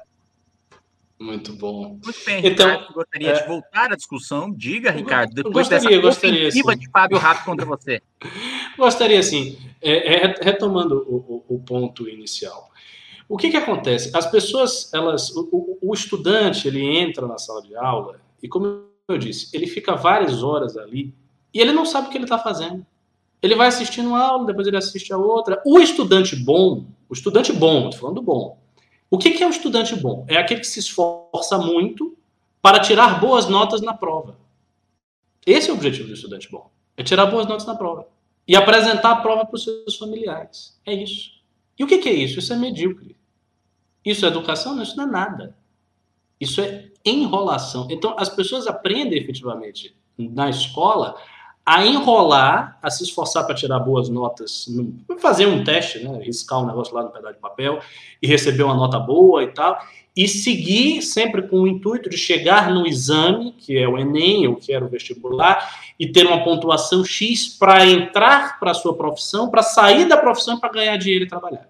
Então, todo esse arco enorme da educação, que você começa desde quando você era criança, é todo voltado para a formação profissional e para o trabalho. Aí você vai dizer, ah, então as pessoas têm que ficar se educando para quê? Elas vão ficar vendo aí o céu, não vão fazer nada? Não, tem que trabalhar. Lógico que elas têm que trabalhar, mas o currículo da educação não precisa ser tão cheio, tão denso de informações que você não vai usar para nada. Né? Trigonometria, binômio de Newton, plano inclinado. Eu desafio, já, já fiz isso já desafiei muitas pessoas. Ah, faça aí, me responda uma questão de plano inclinado. Pessoa que não é físico, não é matemático. Depois de alguns anos que passou da escola, não sabe, não tem a menor ideia. Então por que precisou aprender? Não, não é uma, uma, uma pergunta óbvia? Se ele não sabe e ele não usa para nada, aquilo não faz sentido para ele. Por que, que ele teve que aprender aquilo, decorar aquilo, para chegar na prova e botar lá e fazer uma questão de plano inclinado? Para quê? Aí você diz, ah, não, mas quando. Não, só raciocínio? Ah, quando, quando eu, eu, vou, eu vou falar dessa objeção aí, que é uma objeção que sempre aparece, é para estimular o raciocínio, e, e, não é bem assim. Então, o, o cara chega e ele vai fazer física. Ah, vou fazer física. Tudo que você estudou, já devo dizer uma coisa: o que você estudou no ensino médio não vai servir para porra nenhuma. Só as operações básicas. Porque aquela física que você aprende, você não vai aprender aquilo ali. Porque na física você vai estudar cálculo diferencial integral e você vai ter que usar o formalismo matemático newtoniano para resolver os mesmos problemas que você não aprendeu no ensino médio. Então não serviu para nada. Mesmo. Você vai ter que aprender uma outra coisa quando você chegar na faculdade de física. Isso se você fizer física. Se você fizer outra coisa, nem para isso. E aí vem essa objeção: ah, não, mas serve para estimular o raciocínio, o raciocínio lógico. Eu concordo que deveria ser essa função da escola estimular as habilidades seja, fazer com que o estudante adquirisse as habilidades, a habilidade de falar em público, a habilidade de escrever um texto, a habilidade de fazer um raciocínio lógico e de conseguir concatenar uma série de ideias e apresentá-las, mas não é isso que é estimulado. O que é estimulado é o aprendizado de conteúdos. Então, quando você estuda trigonometria, coisas muito específicas de matemática, de física, de biologia, você não está estimulando o raciocínio. Você está estudando conteúdos muito específicos o currículo das escolas ele poderia ser reduzido drasticamente. E com isso tudo facilitaria, tudo facilitaria. Você teria menos aula, o aluno estaria menos cansado, você teria menos gasto público, você tem uma série de consequências que decorrem da redução do currículo. E, no entanto, todos os burocratas da área de educação, e quando eles vão falar sobre esse assunto, eles sempre querem o contrário. Vamos criar um meio de aumentar as horas do estudante estudante. Não porque o estudante vai ficar mais horas, porque tem uma estatística aqui que mostra. E se vale muito de, de, de estatísticas, de dados quantitativos, de questões numéricas, e ficam dentro de uma complexidade gigantesca que é a educação nacional, que é muito complexo. E todas as soluções possíveis são soluções que operam com essa gigantesca complexidade de dados. Não, porque tem uma estatística, se ele aumentar cinco horas aqui disso aí, vai acontecer. Não, não vai acontecer nada. Ele vai sair burro, ele vai sair com deficiência, a educação vai continuar uma bosta. Não é questão de aumentar 200 horas para 210, ou de aumentar mais x, y. Não é isto. É a concepção da educação que está errada. Ela é, é, é um erro muito, muito estrutural, muito fundamental, está muito na raiz da coisa. E por isso que eu acho que todas as reformas, a reforma do Temer, o Fundeb, todas as questões no fundo, elas são questões epidérmicas, superficiais. Não vai resolver nada. A educação brasileira continuará ruim. Ela só vai melhorar quando você tiver uma mudança da cultura e uma mudança no sentido da educação. Aí você tem que pegar o currículo, tem que reformular, tem que derrubar a educação brasileira todo de cima a baixo, derrubar o edifício todo e reconstruir todo ele a partir de algo que faça sentido. Ou seja, que o aluno entre na, na, na sala de aula e ele sinta que ele está ali fazendo alguma coisa que faz sentido. Que o sentido não é simplesmente a profissão que ele vai obter daqui a 10 anos. Que aquilo faz sentido, que ele está aprendendo coisas relevantes, que ele está sendo estimulado a saber. Que outra sensação que quase todo estudante tem, a sensação de desestímulo. Isso é uma coisa muito séria nos colégios. As pessoas vão para o colégio, elas acham chato e desestimulante. E pior, elas não têm. O interesse que elas têm de aprender alguma coisa geralmente diminui no colégio. Ela vai no colégio ela diminui o interesse. E aí o estudante tem que fazer o que ele faz aqui com o MBL. Veja, veja, essa a quantidade enorme de cursos online que a direita vende. A direita vende curso online de tudo que é coisa. Curso de política do Arthur, curso disso, curso daquilo, Brasil Paralelo, não sei o quê. Tudo na área de educação. Por que, que as pessoas estão consumindo tanta coisa se elas estudaram no colégio tantos anos? Por quê? Porque no colégio elas não tinham interesse. E por que, elas não tinham interesse? Porque a estrutura estava errada. Então elas percebem que aquilo ali elas estão perdendo tempo. E aí elas precisam recorrer a uma fonte externa que ela vai ter que pagar, porque ela tem que pagar o curso online, para no curso online ter a formação que ela poderia ter tido lá atrás. Por exemplo, eu fui professor do IFBA eu digo as mesmas coisas que eu digo na minha aula, no MBL, nas coisas que eu faço, eu falava lá. Mas quando eu falava lá, a recepção era diferente. Por que, que é diferente? Porque a, a pessoa no, fora daquele contexto escolar, se ela quer educação, se ela quer formação, ela, ela vai buscar. Ela vai ter que se mexer, ela vai sair de onde ela está. Ela está parada, ela tem que se movimentar para fazer alguma coisa. O que na escola ela não faz. Ela é jogada naquele negócio, ela fica ali inerme sem saber o que está fazendo. Se for bom aluno, decora as coisas para fazer uma boa prova e para apresentar um 9, um 10 para a família, a família fica feliz. Pô, você é inteligente, ah, que alegria. Se for um aluno ruim, nem isso. Fica lá batendo papo, enrolando, sabe? Criando algum meio de ficar enrolando. Então, é isso a educação brasileira. E é por esta razão que todas essas discussões de Fundeb, de dinheiro, de, de pirâmide de, de educação para lá, para cá, nada disso vai fazer a educação brasileira ficar boa. A única coisa que vai fazer a educação brasileira ficar boa é uma reformulação profunda do sentido da educação, para que a educação do Brasil faça sentido para as pessoas que estão ali dentro. Essa é a minha opinião sobre isso.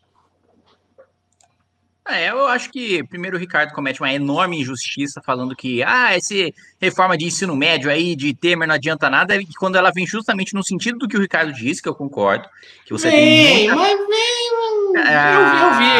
Ah, mas Ricardo, você quer o quê? Você, você, vai, você vai pegar em armas lá, vai derrubar o MEC e vai mudar tudo de uma vez? É devagar, cara. Que diabo de conservador é você? Que diabo de reacionário é você? A reforma do Temer parte do, do, do, mesmo tipo de, do mesmo tipo de visão quantitativa que eu estou criticando aqui. Então vamos aumentar as horas e vamos criar quatro, cinco linhas de habilidades. Né? Habilidade de tecnologia, habilidade de linguagem, daí você reduz. Só que isso é muito tímido. No fim das contas, o que, que acontece? Os conteúdos são os mesmos, cara. Tá? A aula de português é a mesma merda. A aula, a aula de, de, de, de biologia é a mesma coisa. Aula de matemática é a mesma coisa, é a mesma quantidade enorme de inutilidades que as pessoas estão decorando e fazendo prova. Então não mudou. Esse é o problema. A mudança aí ela tem que ser revolucionária, ela tem que ser forte, tem que ser um negócio mesmo que revolva as bases da educação. Só que eu, eu sei que isso é muito complicado, porque isso envolve a vida de milhões de pessoas. Né? Isso não é isso é uma coisa muito séria, porque envolve a, a vida de milhões de pessoas, professores, famílias, alunos, estruturas inteiras montadas. Eu tenho consciência disso. Mas, de fato, a única coisa que poderia fazer a educação brasileira mudar mesmo, e você aí você tem realmente um país bem educado, uma outra, uma outra realidade do país, seria uma mudança desse tipo. Mas daí para o gestor público ter coragem para fazer uma coisa dessa, revolvendo todas essas estruturas, eu acho difícil. É, eu acho que o Ricardo é, realmente está tá desgraçado da vida, Fábio Rap. A gente vai ter que, é, eu, vai ter que chegar um dia na casa dele é. e fazer uma festa de arromba. É, ou, ou a interdição. Interdição rápida, enfim. Eu vou até me, me colocar à disposição para ser o, o curador dele. Né? Então, colocar aqui, que realmente ele tá. Ele não está bem. Não tá bem. É. Bom, então vamos passar para os pimbas, já que já que o Ricardo fica nesse baixo astral, por favor, mandem pimbas alto astral, mandem pimbas animando o Ricardo, trazendo teses que, que deixem o Ricardo com o seu pipi é, ouriçado, é, tragam debates estimulantes para ele, porque o Ricardo Ricardo está precisando aí da, da, de um up na vida. Tragam quotes de Augusto Cury para ele, coisa que anime, assim. Você que tem um calendário da Seichonoye aí na sua casa, pega aí frases de uns dois, três dias, copia, cola, deixa aqui, que é disso que a gente está precisando de pimbas para é, animar Ricardo. E deixe o seu like também, você que está nos assistindo agora, a audiência aí batendo 1.700 pessoas assistindo ao vivo. Deixe o seu like também nessa live. Muito bem. Uh, Renato Alves mandou 5 reais. Kim, faz um vídeo explicando a treta dos 11 vetos ao marco do saneamento. Alcolumbre ficou pistola. A reforma entregue é só para dizer que entregou algo. Concordo que a reforma entregue é só para dizer que entregou algo. E vou, eu nem preciso fazer um grande vídeo explicando a treta dos 11 vetos ao, ao marco de saneamento. É, eu vou, é, não é nenhuma questão de mérito, é uma questão política mesmo. Eu vou resumir qual é a briga. A briga é a seguinte: o governo falou: olha, a prova do jeito que tá, que o que vocês querem tirar, a gente veta. Se vocês modificarem, vocês senadores, vai voltar para a Câmara e vai atrasar. Então não muda que eu, governo, me comprometo a vetar e fica tudo certo. O que, que aconteceu? Chegou na hora do vamos ver, o governo não vetou que tinha que vetar e vetou aquilo que falou que não ia vetar. É isso, é quebra de palavra pura e simples, não é uma briga de mérito, né? Não tem uma grande, né, é, uma grande discordância entre parlamento e executivo, não. O executivo fez um acordo e não cumpriu o acordo. E aí, meu amigo, a pior coisa que você tem para fazer em Brasília é descumprir acordo que ah, você tira sua credibilidade no longo prazo e diminui seu poder no longo prazo.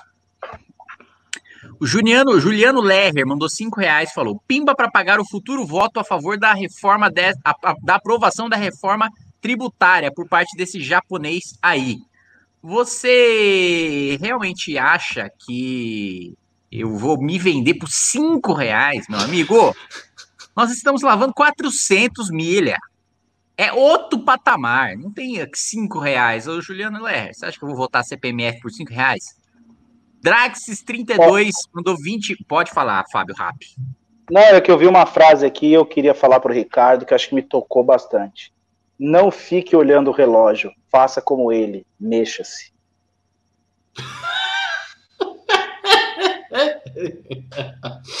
Olha, como coach, você é um Fica bom advogado. Vida. Fica pra vida aí. Só lancei essa mensagem aí. Não sei, acho que vai mexer com a sua vida. Perfeito. Draxis32, 20 reais. Eu sei que o Renan tá cansado e triste, mas só estamos em um marasmo passageiro. Em breve isso mudará. A luta do MBL está longe de acabar. E Renan, você é nem a pedra nem Sísifo, mas sim a montanha. Um beijão para vocês. Fica aí. O... Vou copiar e colar e mandar esse pimba para o Renan Santos, Drax, para garantir que sua mensagem chegue a ele. A Clarissa Pontes mandou 37,90, falou: Kim, qual o seu horário de nascimento? Uma amiga tá querendo saber. Juro que não sou eu, nem acredito muito hum, em signo. É, estão Sim. querendo, com certeza, fazer um trabalho contra mim. Eu não vou dar esse instrumento para vocês mesmo, porque nem eu sei que horas eu nasci.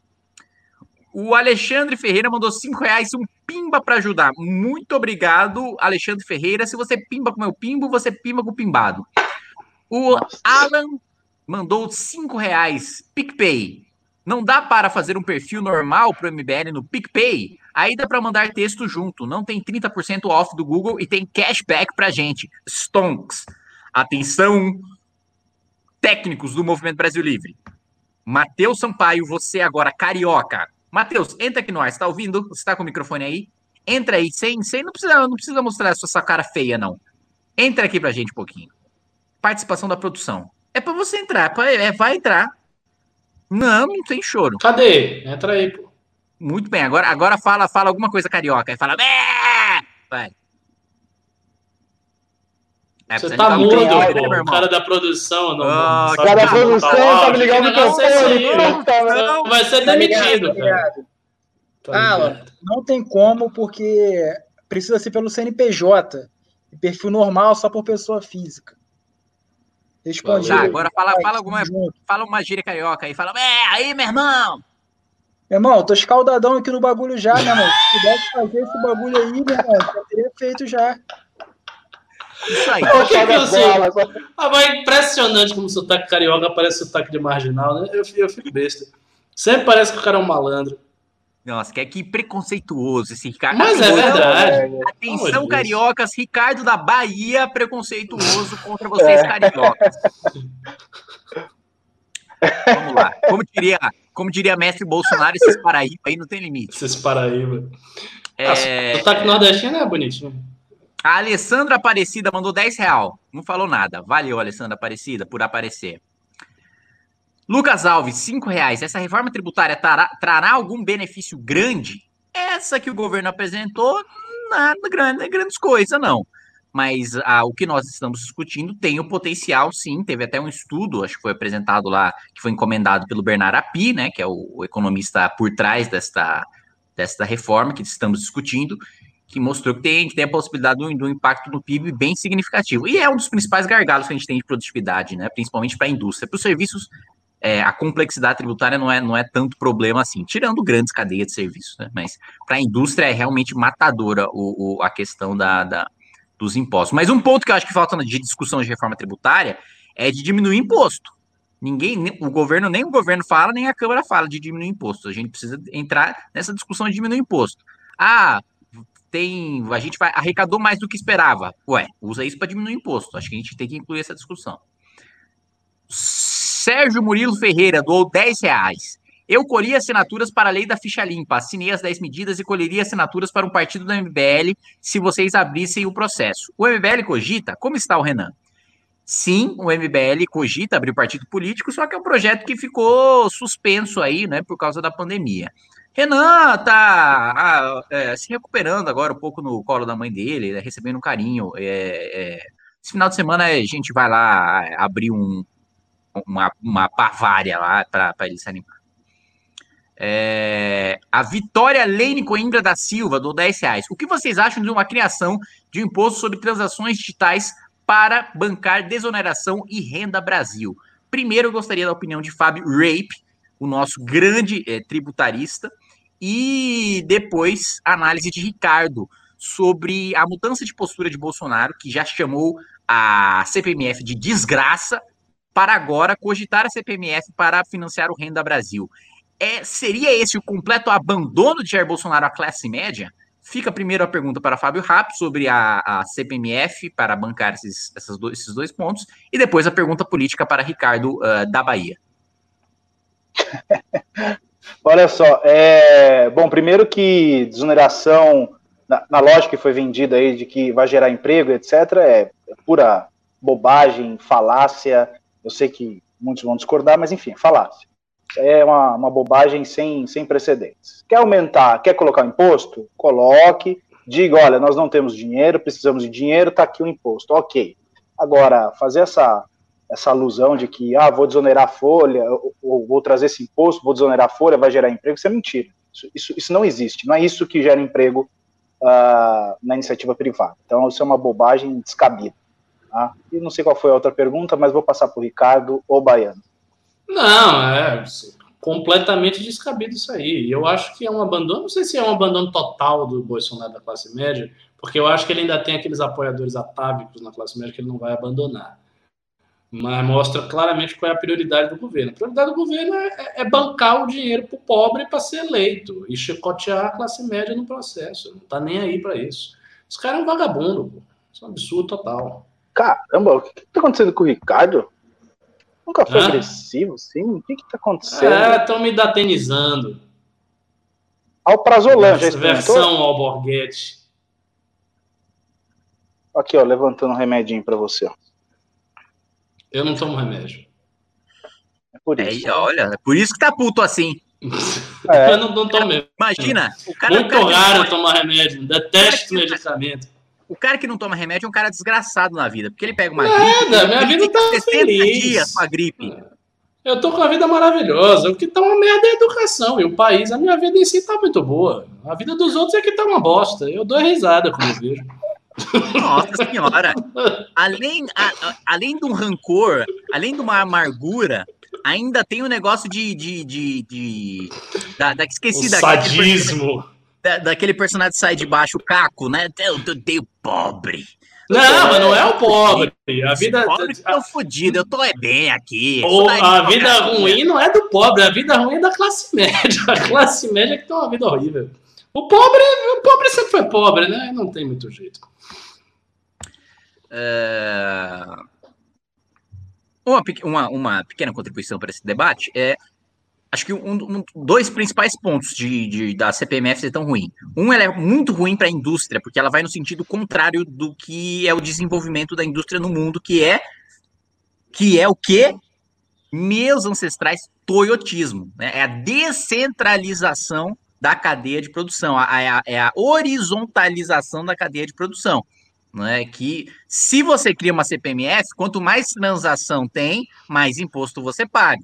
Logo, faz muito mais sentido você, grande empresário, não se especializar naquilo que você é bom, mas fazer tudo, da coleta do minério até a montagem do carro, você ter todas as empresas, que é para você não ter uma transação, vai ficar tudo numa empresa só, e aí você diminui seus custos tributários, ao mesmo tempo que você diminui sua produtividade, sua eficiência, o preço seu, aumenta o preço do seu produto, seu produto fica pior, porém você vai pagar menos imposto e vai ter uma vantagem comparativa. É ruim, péssimo para a nossa indústria que já está destruída. E um outro ponto é a desbancarização, que é, é basicamente todo mundo que faz pequenas transações, a gente já tem uma economia informal gigantesca. Agora a gente ainda vai criar mais um incentivo para o cara movimentar tudo em cash. Aí, meu irmão, haja apartamento de Gedel. O Vinícius Silva mandou 20 reais. Gostaria de saber de vocês se uma reforma administrativa não seria importante antes da tributária, já que temos um Estado grande, não seria melhor primeiro diminuir o tamanho dele para depois fazer uma tributária? Eu só vou fazer um comentário sobre isso, com certeza absoluta, porém, Bolsonaro é cagão. Por favor, nossos, nossos queridos, comentem. Siga o relator. Siga o relator. Perfeito. A sétima lua, ou sétima lua, mandou cinco reais, não falou nada. Muito obrigado, Seth Malua. A Vitória Helene Coimbra da Silva mandou dois reais. Queremos Kim para presidente em 2034. Não é Kim para presidente. Meu amigo, é, muito em breve aí eu vou é sair da política, é, vou ganhar dinheiro, vou morar no Japão e vou ficar lá no, nas montanhas térmicas junto com macacos vermelhos, curtindo o saque servido por belas gueixas. Mané, presidente. Ô, ô Kim, ô Kim, primeiro que assim, você não vai conseguir ser presidente porque não dá para você ser presidente. Você, você não tem o, os traços é, brasileiros. E você não vai conseguir morar no Japão porque você não tem, você tem a, a, sua tonalidade de pele é muito mais cambojana do que japonesa. Então você ficou ali na meiuca, saca? Você não é nem japonês nem brasileiro, você parou ali uh, no Camboja mesmo. Pensa, pensa ali. Pra, para a pessoa pequenamente, pequenamente preconceituosa e, e ignorante, porque o, o, o, preconceito e a discriminação também são formas de expressar a sua ignorância, É, existe uma região no Japão de japoneses bronzeados ali, notadamente Okinawa, né, que, que, que é, são justamente os japoneses pescadores que tomam bronze, ficam maromba, sensuais, que é justamente o meu futuro. Ficar maromba e sensual. É, é que, é que o, o, ar do, o ar do Ricardo tá me contaminando, desculpa. É. Vamos lá, o. Japonego. O Edson Barreto doou 5 reais. Já aprovou o Fundeb, Kim? E o que pode explanar sobre a reforma tributária do Guedes? A reforma tributária do Guedes é juntar o Piscofins num IVA federal e aprovamos o Fundeb em primeiro turno, o segundo turno vai ficar para Deus sabe quando, mas muito em breve. Vitória Lene Coimbra da Silva mandou 5 reais. O RAP está errado. Filosofia era a minha matéria favorita no ensino médio. Nossa, tá Fábio tomou-lhe agora uma carajé na cara. Isso aí. Isso aí, isso aí é, isso aí é bote do Ricardo. Ricardo é bote, bote nada. Menina aí é sacerdotisa aí da igreja do renanismo. Renanismo parece onanismo. É, Vinícius Silva manda cinco reais e, e, pergunta: gostaria de saber se o RAP vai para a política partidária. Precisamos de representantes lá. Que absurdo, Vinícius Silva. Ele não vai porque ele não tem a menor condição para isso. A Loli é, Garcia. É, você vê, o povo clama, o povo clama, o povo clama. É, é, é tá bom, o povo clama, sim. É. O que, que é isso? É só pedidos esdrúxulos. Só pedidos esdrúxulos aqui. Primeiro, a, a Loli Garcia mandou 10 reais. Kim, meu melhor voto. É, evidentemente, seu melhor voto, o meu também. Ricardo e Fábio, muito obrigado pelo belo trabalho e luz que nos traz. Sou de Atibaia, mas sou limpinha. É dizer que você é de Atibaia a essa altura do campeonato é complicado, hein? Sugiro que é, você mude. Diga que você é de qualquer outro lugar, Ribeirão Preto, sei lá. Tantas pessoas assim que têm imóveis em Atibaia.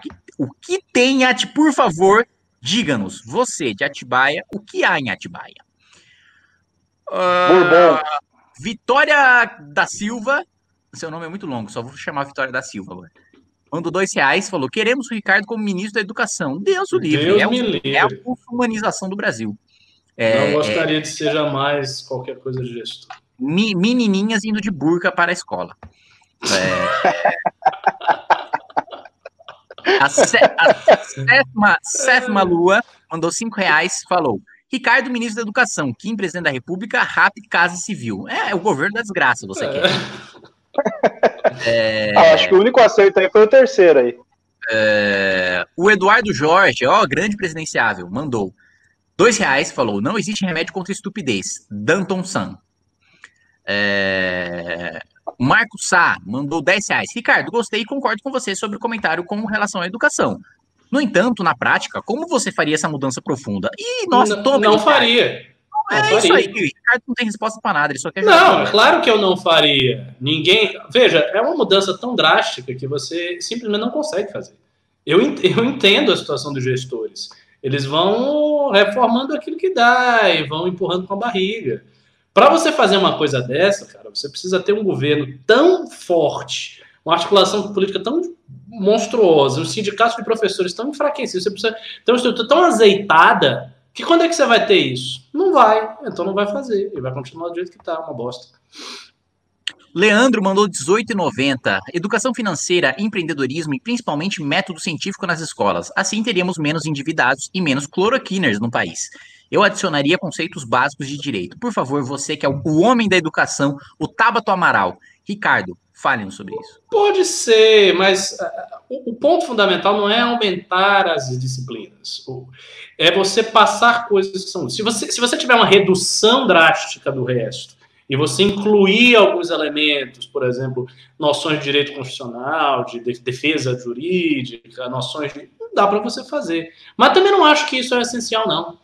O essencial é outra coisa. Você quer saber o que é essencial na educação? Por exemplo, aulas de história, que você pegue as aulas de história e você teatralize as aulas de história. Isso é absolutamente essencial. Decorar poesia é essencial. As pessoas sabiam escrever e sabiam falar porque elas decoravam poesia. Você, você ensina o ouvido a, a beleza do idioma, que isso é uma coisa que desapareceu é, exercitar memória na educação, uma coisa que praticamente desapareceu com a pedagogia moderna, ninguém quer saber de memória, por isso que as pessoas não sabem porra nenhuma, esquecem tudo. Então, tem outros elementos que são mais importantes e que estavam presentes em, em formas pedagógicas velhas e que dá para recuperar.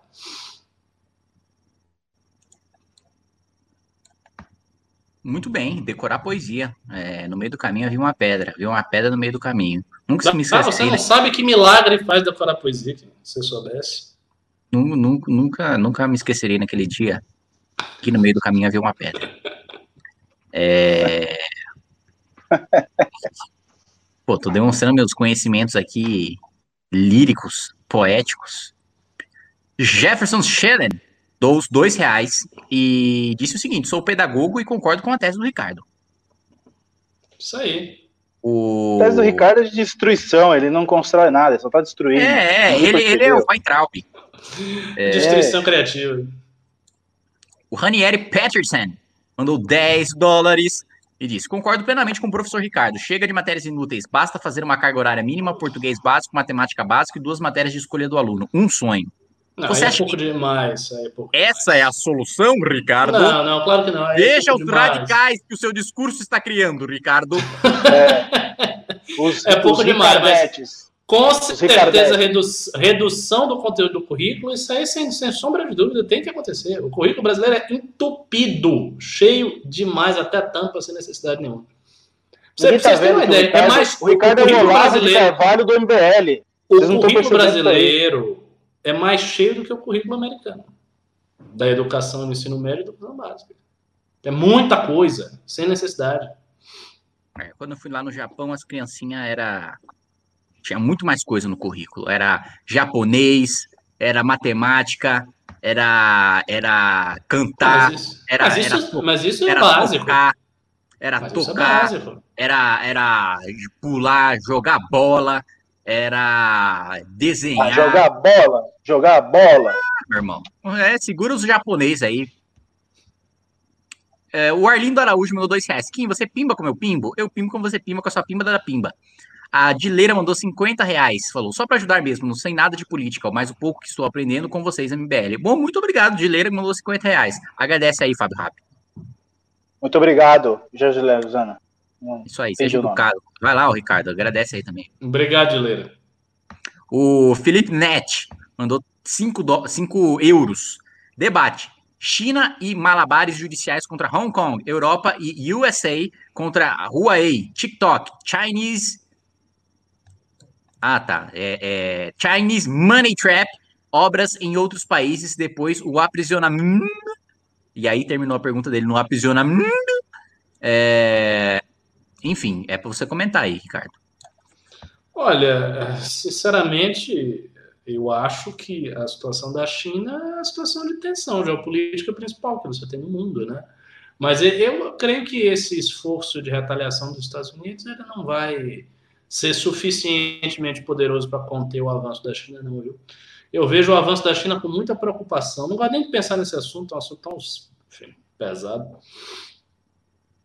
O homem, o homem da amargura está achando um determinado tema amargo demais. Parece que realmente esse tema aí é difícil, complicado. Lógico, os muçulmanos, meus, meus irmãos de fé, estão sendo assassinados lá pelos chineses, né? Eu fico triste com isso. De verdade, de verdade. Os uigures, coitadinhos. Ô, louco. O Gabriel Filete mandou 10 reais. Como andam as investigações? Sei que o MBL está ajudando para resolver logo, porém parece que os investigadores sentam em cima do processo, deixando a imagem queimar injustamente. Hashtag Força MBL. Muito obrigado, Gabriel Filete. É, depois que nós nos dispusemos a colaborar com as investigações, o juiz pediu para que nós enviássemos, é, acho que dados de contas e esse tipo de coisa, e nós já enviamos, e por enquanto não há mais nada, que pelo menos que nós saibamos sobre o processo. É, cinco reais. Kim, como você sabe quem é Caco Antibes? Caco Antibes, Antibes, eu tava querendo lembrar. Você tinha um ano de idade quando passava na TV. Ah, eu lembro de que não, não tinha um ano, não. Eu lembro que, que, eu, que eu via. Eu, eu, eu lembro de, de, de, de, de ver coisas aí de, do site lembra o quê? Você assistia no Viva, você assistia no Viva, canal que Viva. Viva. Que Viva, que Viva, o quê? Você não é dessa época, não. Nunca você, assisti Viva. Você, não era, você não, você não existia. Fica na sua aí, meu. Tiago Cardoso, e quem é você para falar sobre o plano da existência? Você não sabe até aqui, aqui a partir de que momento o ser humano passa a existir. Às vezes eu sempre existi, às vezes é, nós somos uma existência una com Deus, e portanto eu sempre existi junto com ele, e meramente me, ah. me, me reencarnei. Baixo o monarque. É. Uh, uh. Tiago Cardoso, 20 reais. Pimbinha para comprar refrigerante. Porra, mano, com 20 conto faz uma festa de refrigerante. Clarissa Pontes, 1890. Kim, não é macumba, não. Tem algo a ver com mapa astral. Quando descobrir, delata pra nós. É macumba sim, você quer me enganar. É, Bruno Florentino, Fiorentino. 5 real. 5 dólares. Kim, com relação ao voto proporcional, qual o incentivo em votar em você, sendo que seu partido não tem muita gente de confiança? O incentivo é que é, é muito difícil bater, bater a, a, fazer uma cadeira sozinho, então é difícil puxar alguém. E o outro incentivo é que aquele que eu minimamente ajudei a eleger foi o cara que aprovou o marco do saneamento na Câmara, que foi o Geninho. Então, pô, tá bom, está no lucro. É... Saulo Manriquez mandou 18,90. É... Um pequeno Chagas Bola. Vendo o Ricardo full pistola, sugiro que o MBL adote, ao menos em alguns momentos, uma postura mais alborguetizada. Tá aí, Ricardo inspirando as pessoas a quererem destruírem é... a postura do MBL.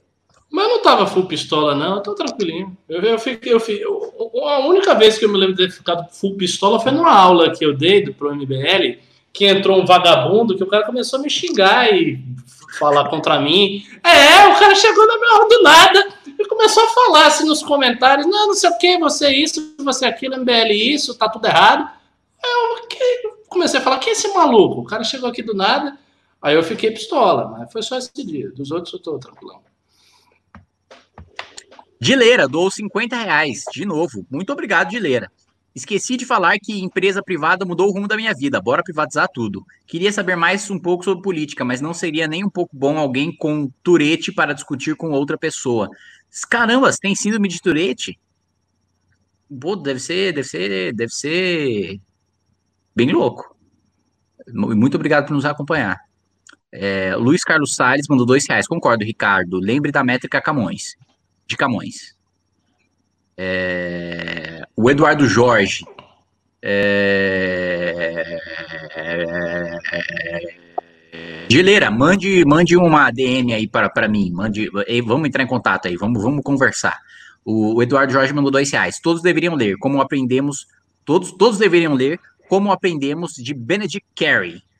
Você conhece ah, como aprendemos de Benedict Carey? Não conheço. Posso procurar. Não conheço, então, não vou falar. Então você é um ignorante. É... Acabaram os pimbas. Otávio Carola, novo membro, novo membro. Como é que é? É Carluxo, né? Carluxo. É... Acabaram os pimbas, Ricardo. E agora? Acabou o programa, ué? Acabou o Não. acabou a pauta. Tem que falar mais o quê? O, o Ravena termina o programa 8h30. Ele termina 17 minutos entrar... antes. É, vamos pimbando mais que a gente vai comentando, então. Vamos pimbando aí que a gente vai falando. Ué. Entrou Leandro dou 10 reais. Kim, tem que resolver a questão do FGTS. Depois de um tempo, todo funcionário começa a forçar a demissão para sacar o fundo, receber a multa e receber o auxílio desemprego. Para mim, tinha que acabar, né? Agora, difícil com, com, com, com tanto deputado de centrão de esquerda a favor de FGTS é, e deputado financiado por empreiteira também. É complicado acabar com a FGTS, mas eu já propus já. É, e tentei construir maioria nas comissões no ano passado, mas é muito complicado. Com, complicated, man. Uh... Acabou. Acabou, então. Dois real. Diogo Kimura. Opa, mais um pimba. Fala de League of Legends. É um lixo.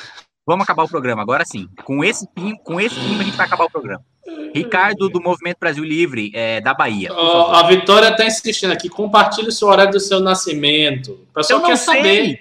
Eu não sei. Ele não sabe, minha filha, desista. E outra coisa, esse negócio de astrologia. O Kim é gente boa. Se você gosta do Kim, paquera o Kim aí.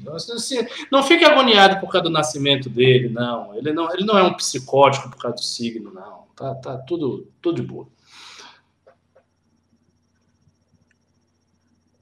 É, e essa, foi a sua despedida?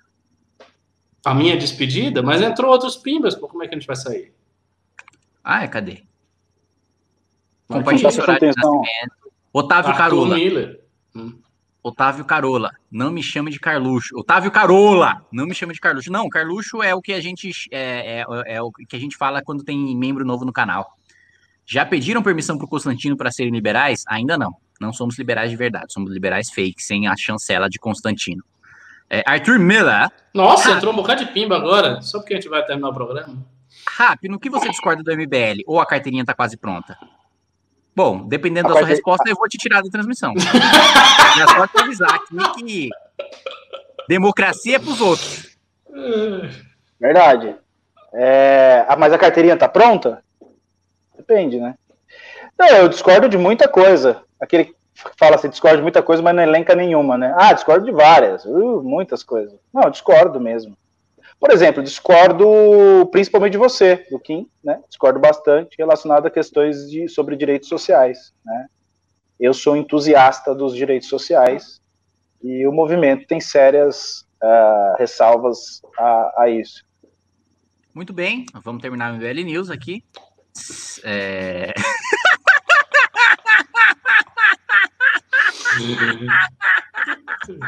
Muito obrigado, boa noite.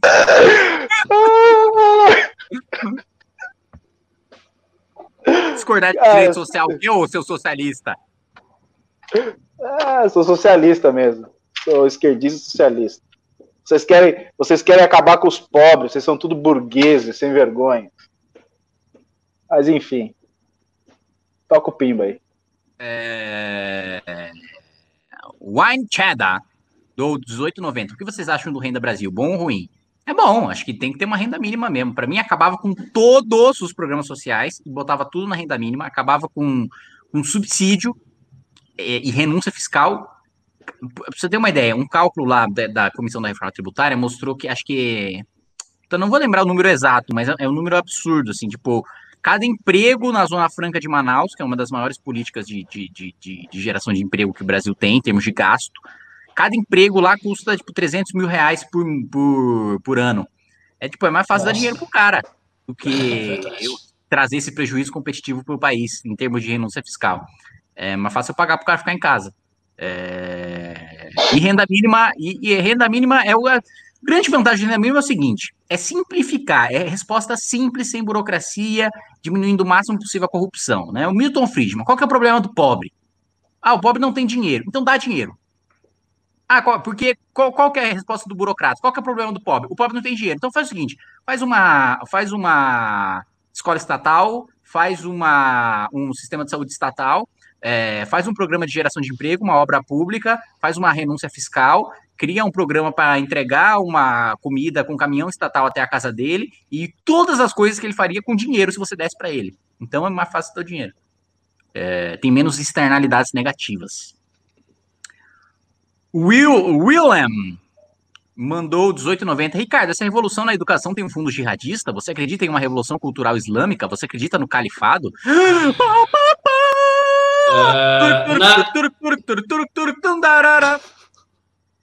Então, eu acredito sim no califado, mas o único califado que vai aparecer é o califado final do Imam Mahdi, que é um califado profético, que algumas ordens espirituais islâmicas estão preparando há muitos séculos. Né? E isso está para acontecer próximo ao juízo final. E não, não acho que o Islã, eu acho que o Islã é inderrotável pela condição particular que a, a revelação islâmica tem de ser a última, né? o selo da profecia. Se você observar, a última das grandes tradições que criou uma civilização mesmo foi o Islã. O Islã veio depois do cristianismo, do judaísmo, do hinduísmo, do budismo e assim por diante. E isso faz dela, por certas condições cíclicas e proféticas, o, o, último barco, digamos assim, a última barca de salvação. Então, no fim das contas, Só vai haver uma divisão no mundo: o reino do anticristo e o reino do Islã. É isso. Os não vai cortar ele, não, Kim? Serão absorvidos. Não, não só não vou cortar. Ele da live. Como eu vou colocar aqui Ice, Ice, Song. Aqui e vou botar para tocar. Estão perguntando aqui se eu sou Bahá'í. Não, eu não sou Bahá'í. Eu sou sunita tradicional. Bahá'í é heresia. Não. não dá para ouvir? Pô, que absurdo, velho. Então, peraí, vou botar no celular.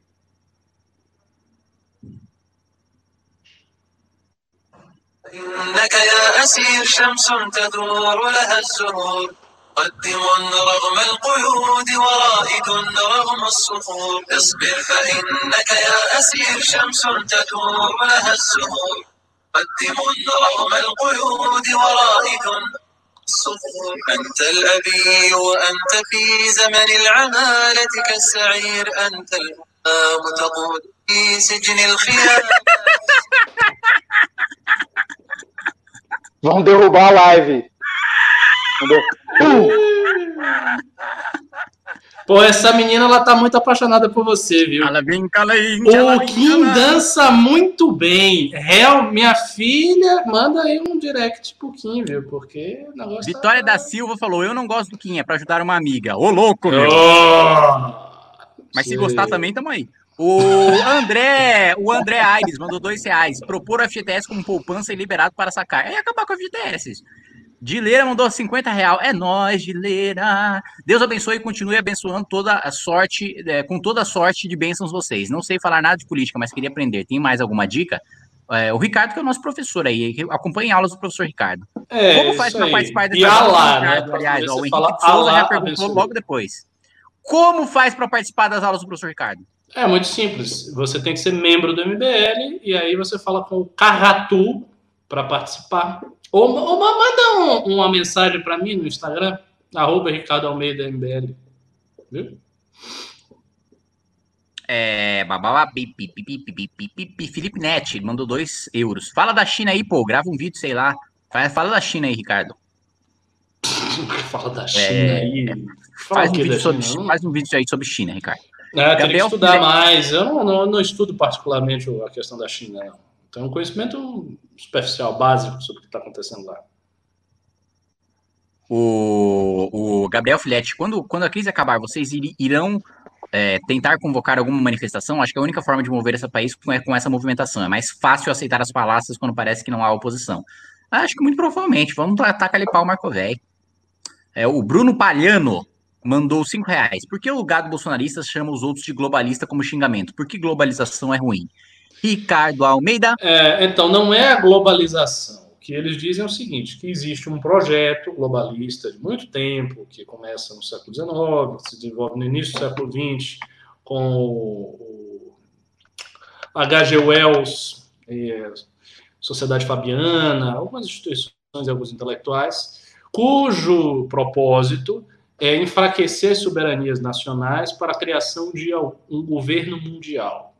E isso é verdade, esse projeto existe mesmo. Tem vários autores que estão nesse projeto, que falam da possibilidade de um governo mundial. Mas, primeiro, esse não é um projeto comunista, isso é falso. E, segundo, a tipologia que os caras usam é total, totalmente fantasiosa. Os caras pegam o MBL, que é um movimento que nem. Que, o MBL nem conexão internacional tem. Vai dizer, o MBL é globalista. Tudo babaquice. Opa, opa, opa. Eu conheço o vice-primeiro-ministro japonês. Ah. Inclusive me citou aí recentemente na imigração, é. na, no aniversário. o Japão tá bem anti-globalista, né? Que o Japão agora tá conservador já há um certo tempo. Agora tá conservador? O Japão um sempre foi, tempo. sempre foi uma sempre potência foi. conservadora. É... Japão está salvando a civilização da, da, da, da, da derrocada. É, oh. Jonathan Ferreira, novo membro. Carluxo Oxô. Dileira, novo membro. Aí, Dileira. Carluxo Oxô. O, o Otávio Carola. Carola. Hum, Carola. Ele deu cinco reais e falou: aviso Dileta que se continuar mandando pimba de 50 reais, o MP vai bater na porta dele amanhã. Ô louco, bicho! Ô louco! É engraçado porque é verdade. O, a Natasha Miller mandou 5 reais. Kim, você não acha que dar dinheiro fortalece esse esquema de pessoas que se aproveitam desses benefícios ou até de pessoas que não sabem utilizar bem? Não, eu acho que é muito melhor do que gastar com qualquer outro tipo de política pública que as pessoas necessariamente não vão usar esse dinheiro bem. E que, mais do que isso, como liberal, eu acredito que não cabe a nós, principalmente a mim como deputado, dizer se a pessoa está utilizando bem ou não o dinheiro dela, né? Ou que eu dou para ela de qualquer maneira. Que esse é um ponto, aliás, que eu lembro de um artigo do Olavo, no mínimo, que eu concordo. Que é o seguinte: quando a pessoa vai dar uma esmola e, e, e, e, fala o seguinte: ah, não, mas você não vai comprar droga, né? Ou você não vai beber. Pô, pô, você tá dando a esmola, você tá dando dinheiro pro cara, o cara fala o que ele quiser. Você quer condicionar o dinheiro que você dá pro cara, já tá fudido. Você já tá dando a esmola. Por que que... É, ele até coloca no artigo, nossa, muito tempo que eu li esse artigo, eu não sei porque eu lembrei dele agora. É, por que, que o banqueiro pode falido, pode ir lá ficar bêbado e todo mundo respeita, e o mendigo fudido, você não pode dar um dinheirinho para ele comprar uma cachaça? Eu, mano, pergunto pro cara, vai, eu pergunto, você vai comprar cachaça? Ele, não, vou comprar comida. Eu falei, então não vou te dar nada, eu vou, vou embora. é, é assim, é assim. Cara, com, com, comprar comida. Comida você pega aí em programa da prefeitura. Cachaça não, só eu te dando dinheiro. É... Acabou os pimba, o, o, o, o, produção? Eu acho que acabou, viu? Então, o Ricardo, Ricardo da Bahia é, se despeça. É, até mais, pessoal. agradeço aí a audiência. Quem quiser ver a aula, mande aí mensagem no Instagram, arroba Ricardo MBL, sendo que é só para membros do MBL. As aulas abertas ocorrerão no app que tem um prazo indefinido para ser lançado, tá? Me sigam aí no Twitter, arroba Ricardo e um beijo no coração. É, Fábio Rappi. Bom, é, é um desprazer compartilhar a live com vocês dois, mas é, são ossos do ofício. É, a, queria pedir que o pessoal me siga aí no YouTube, Fábio Rap, Instagram, Fábio Rap, e no uh, Twitter, Prof. Fábio Rap. Muito boa noite a todos, uma boa semana a todos.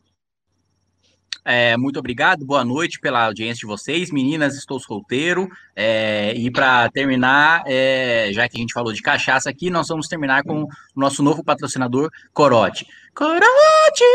Corote, cachaça, corote, o pior! Corote, cachaça, o sabor brasileiro. Corote, cachaça, corote, cachaça, corote, corote, corote, corote, corote.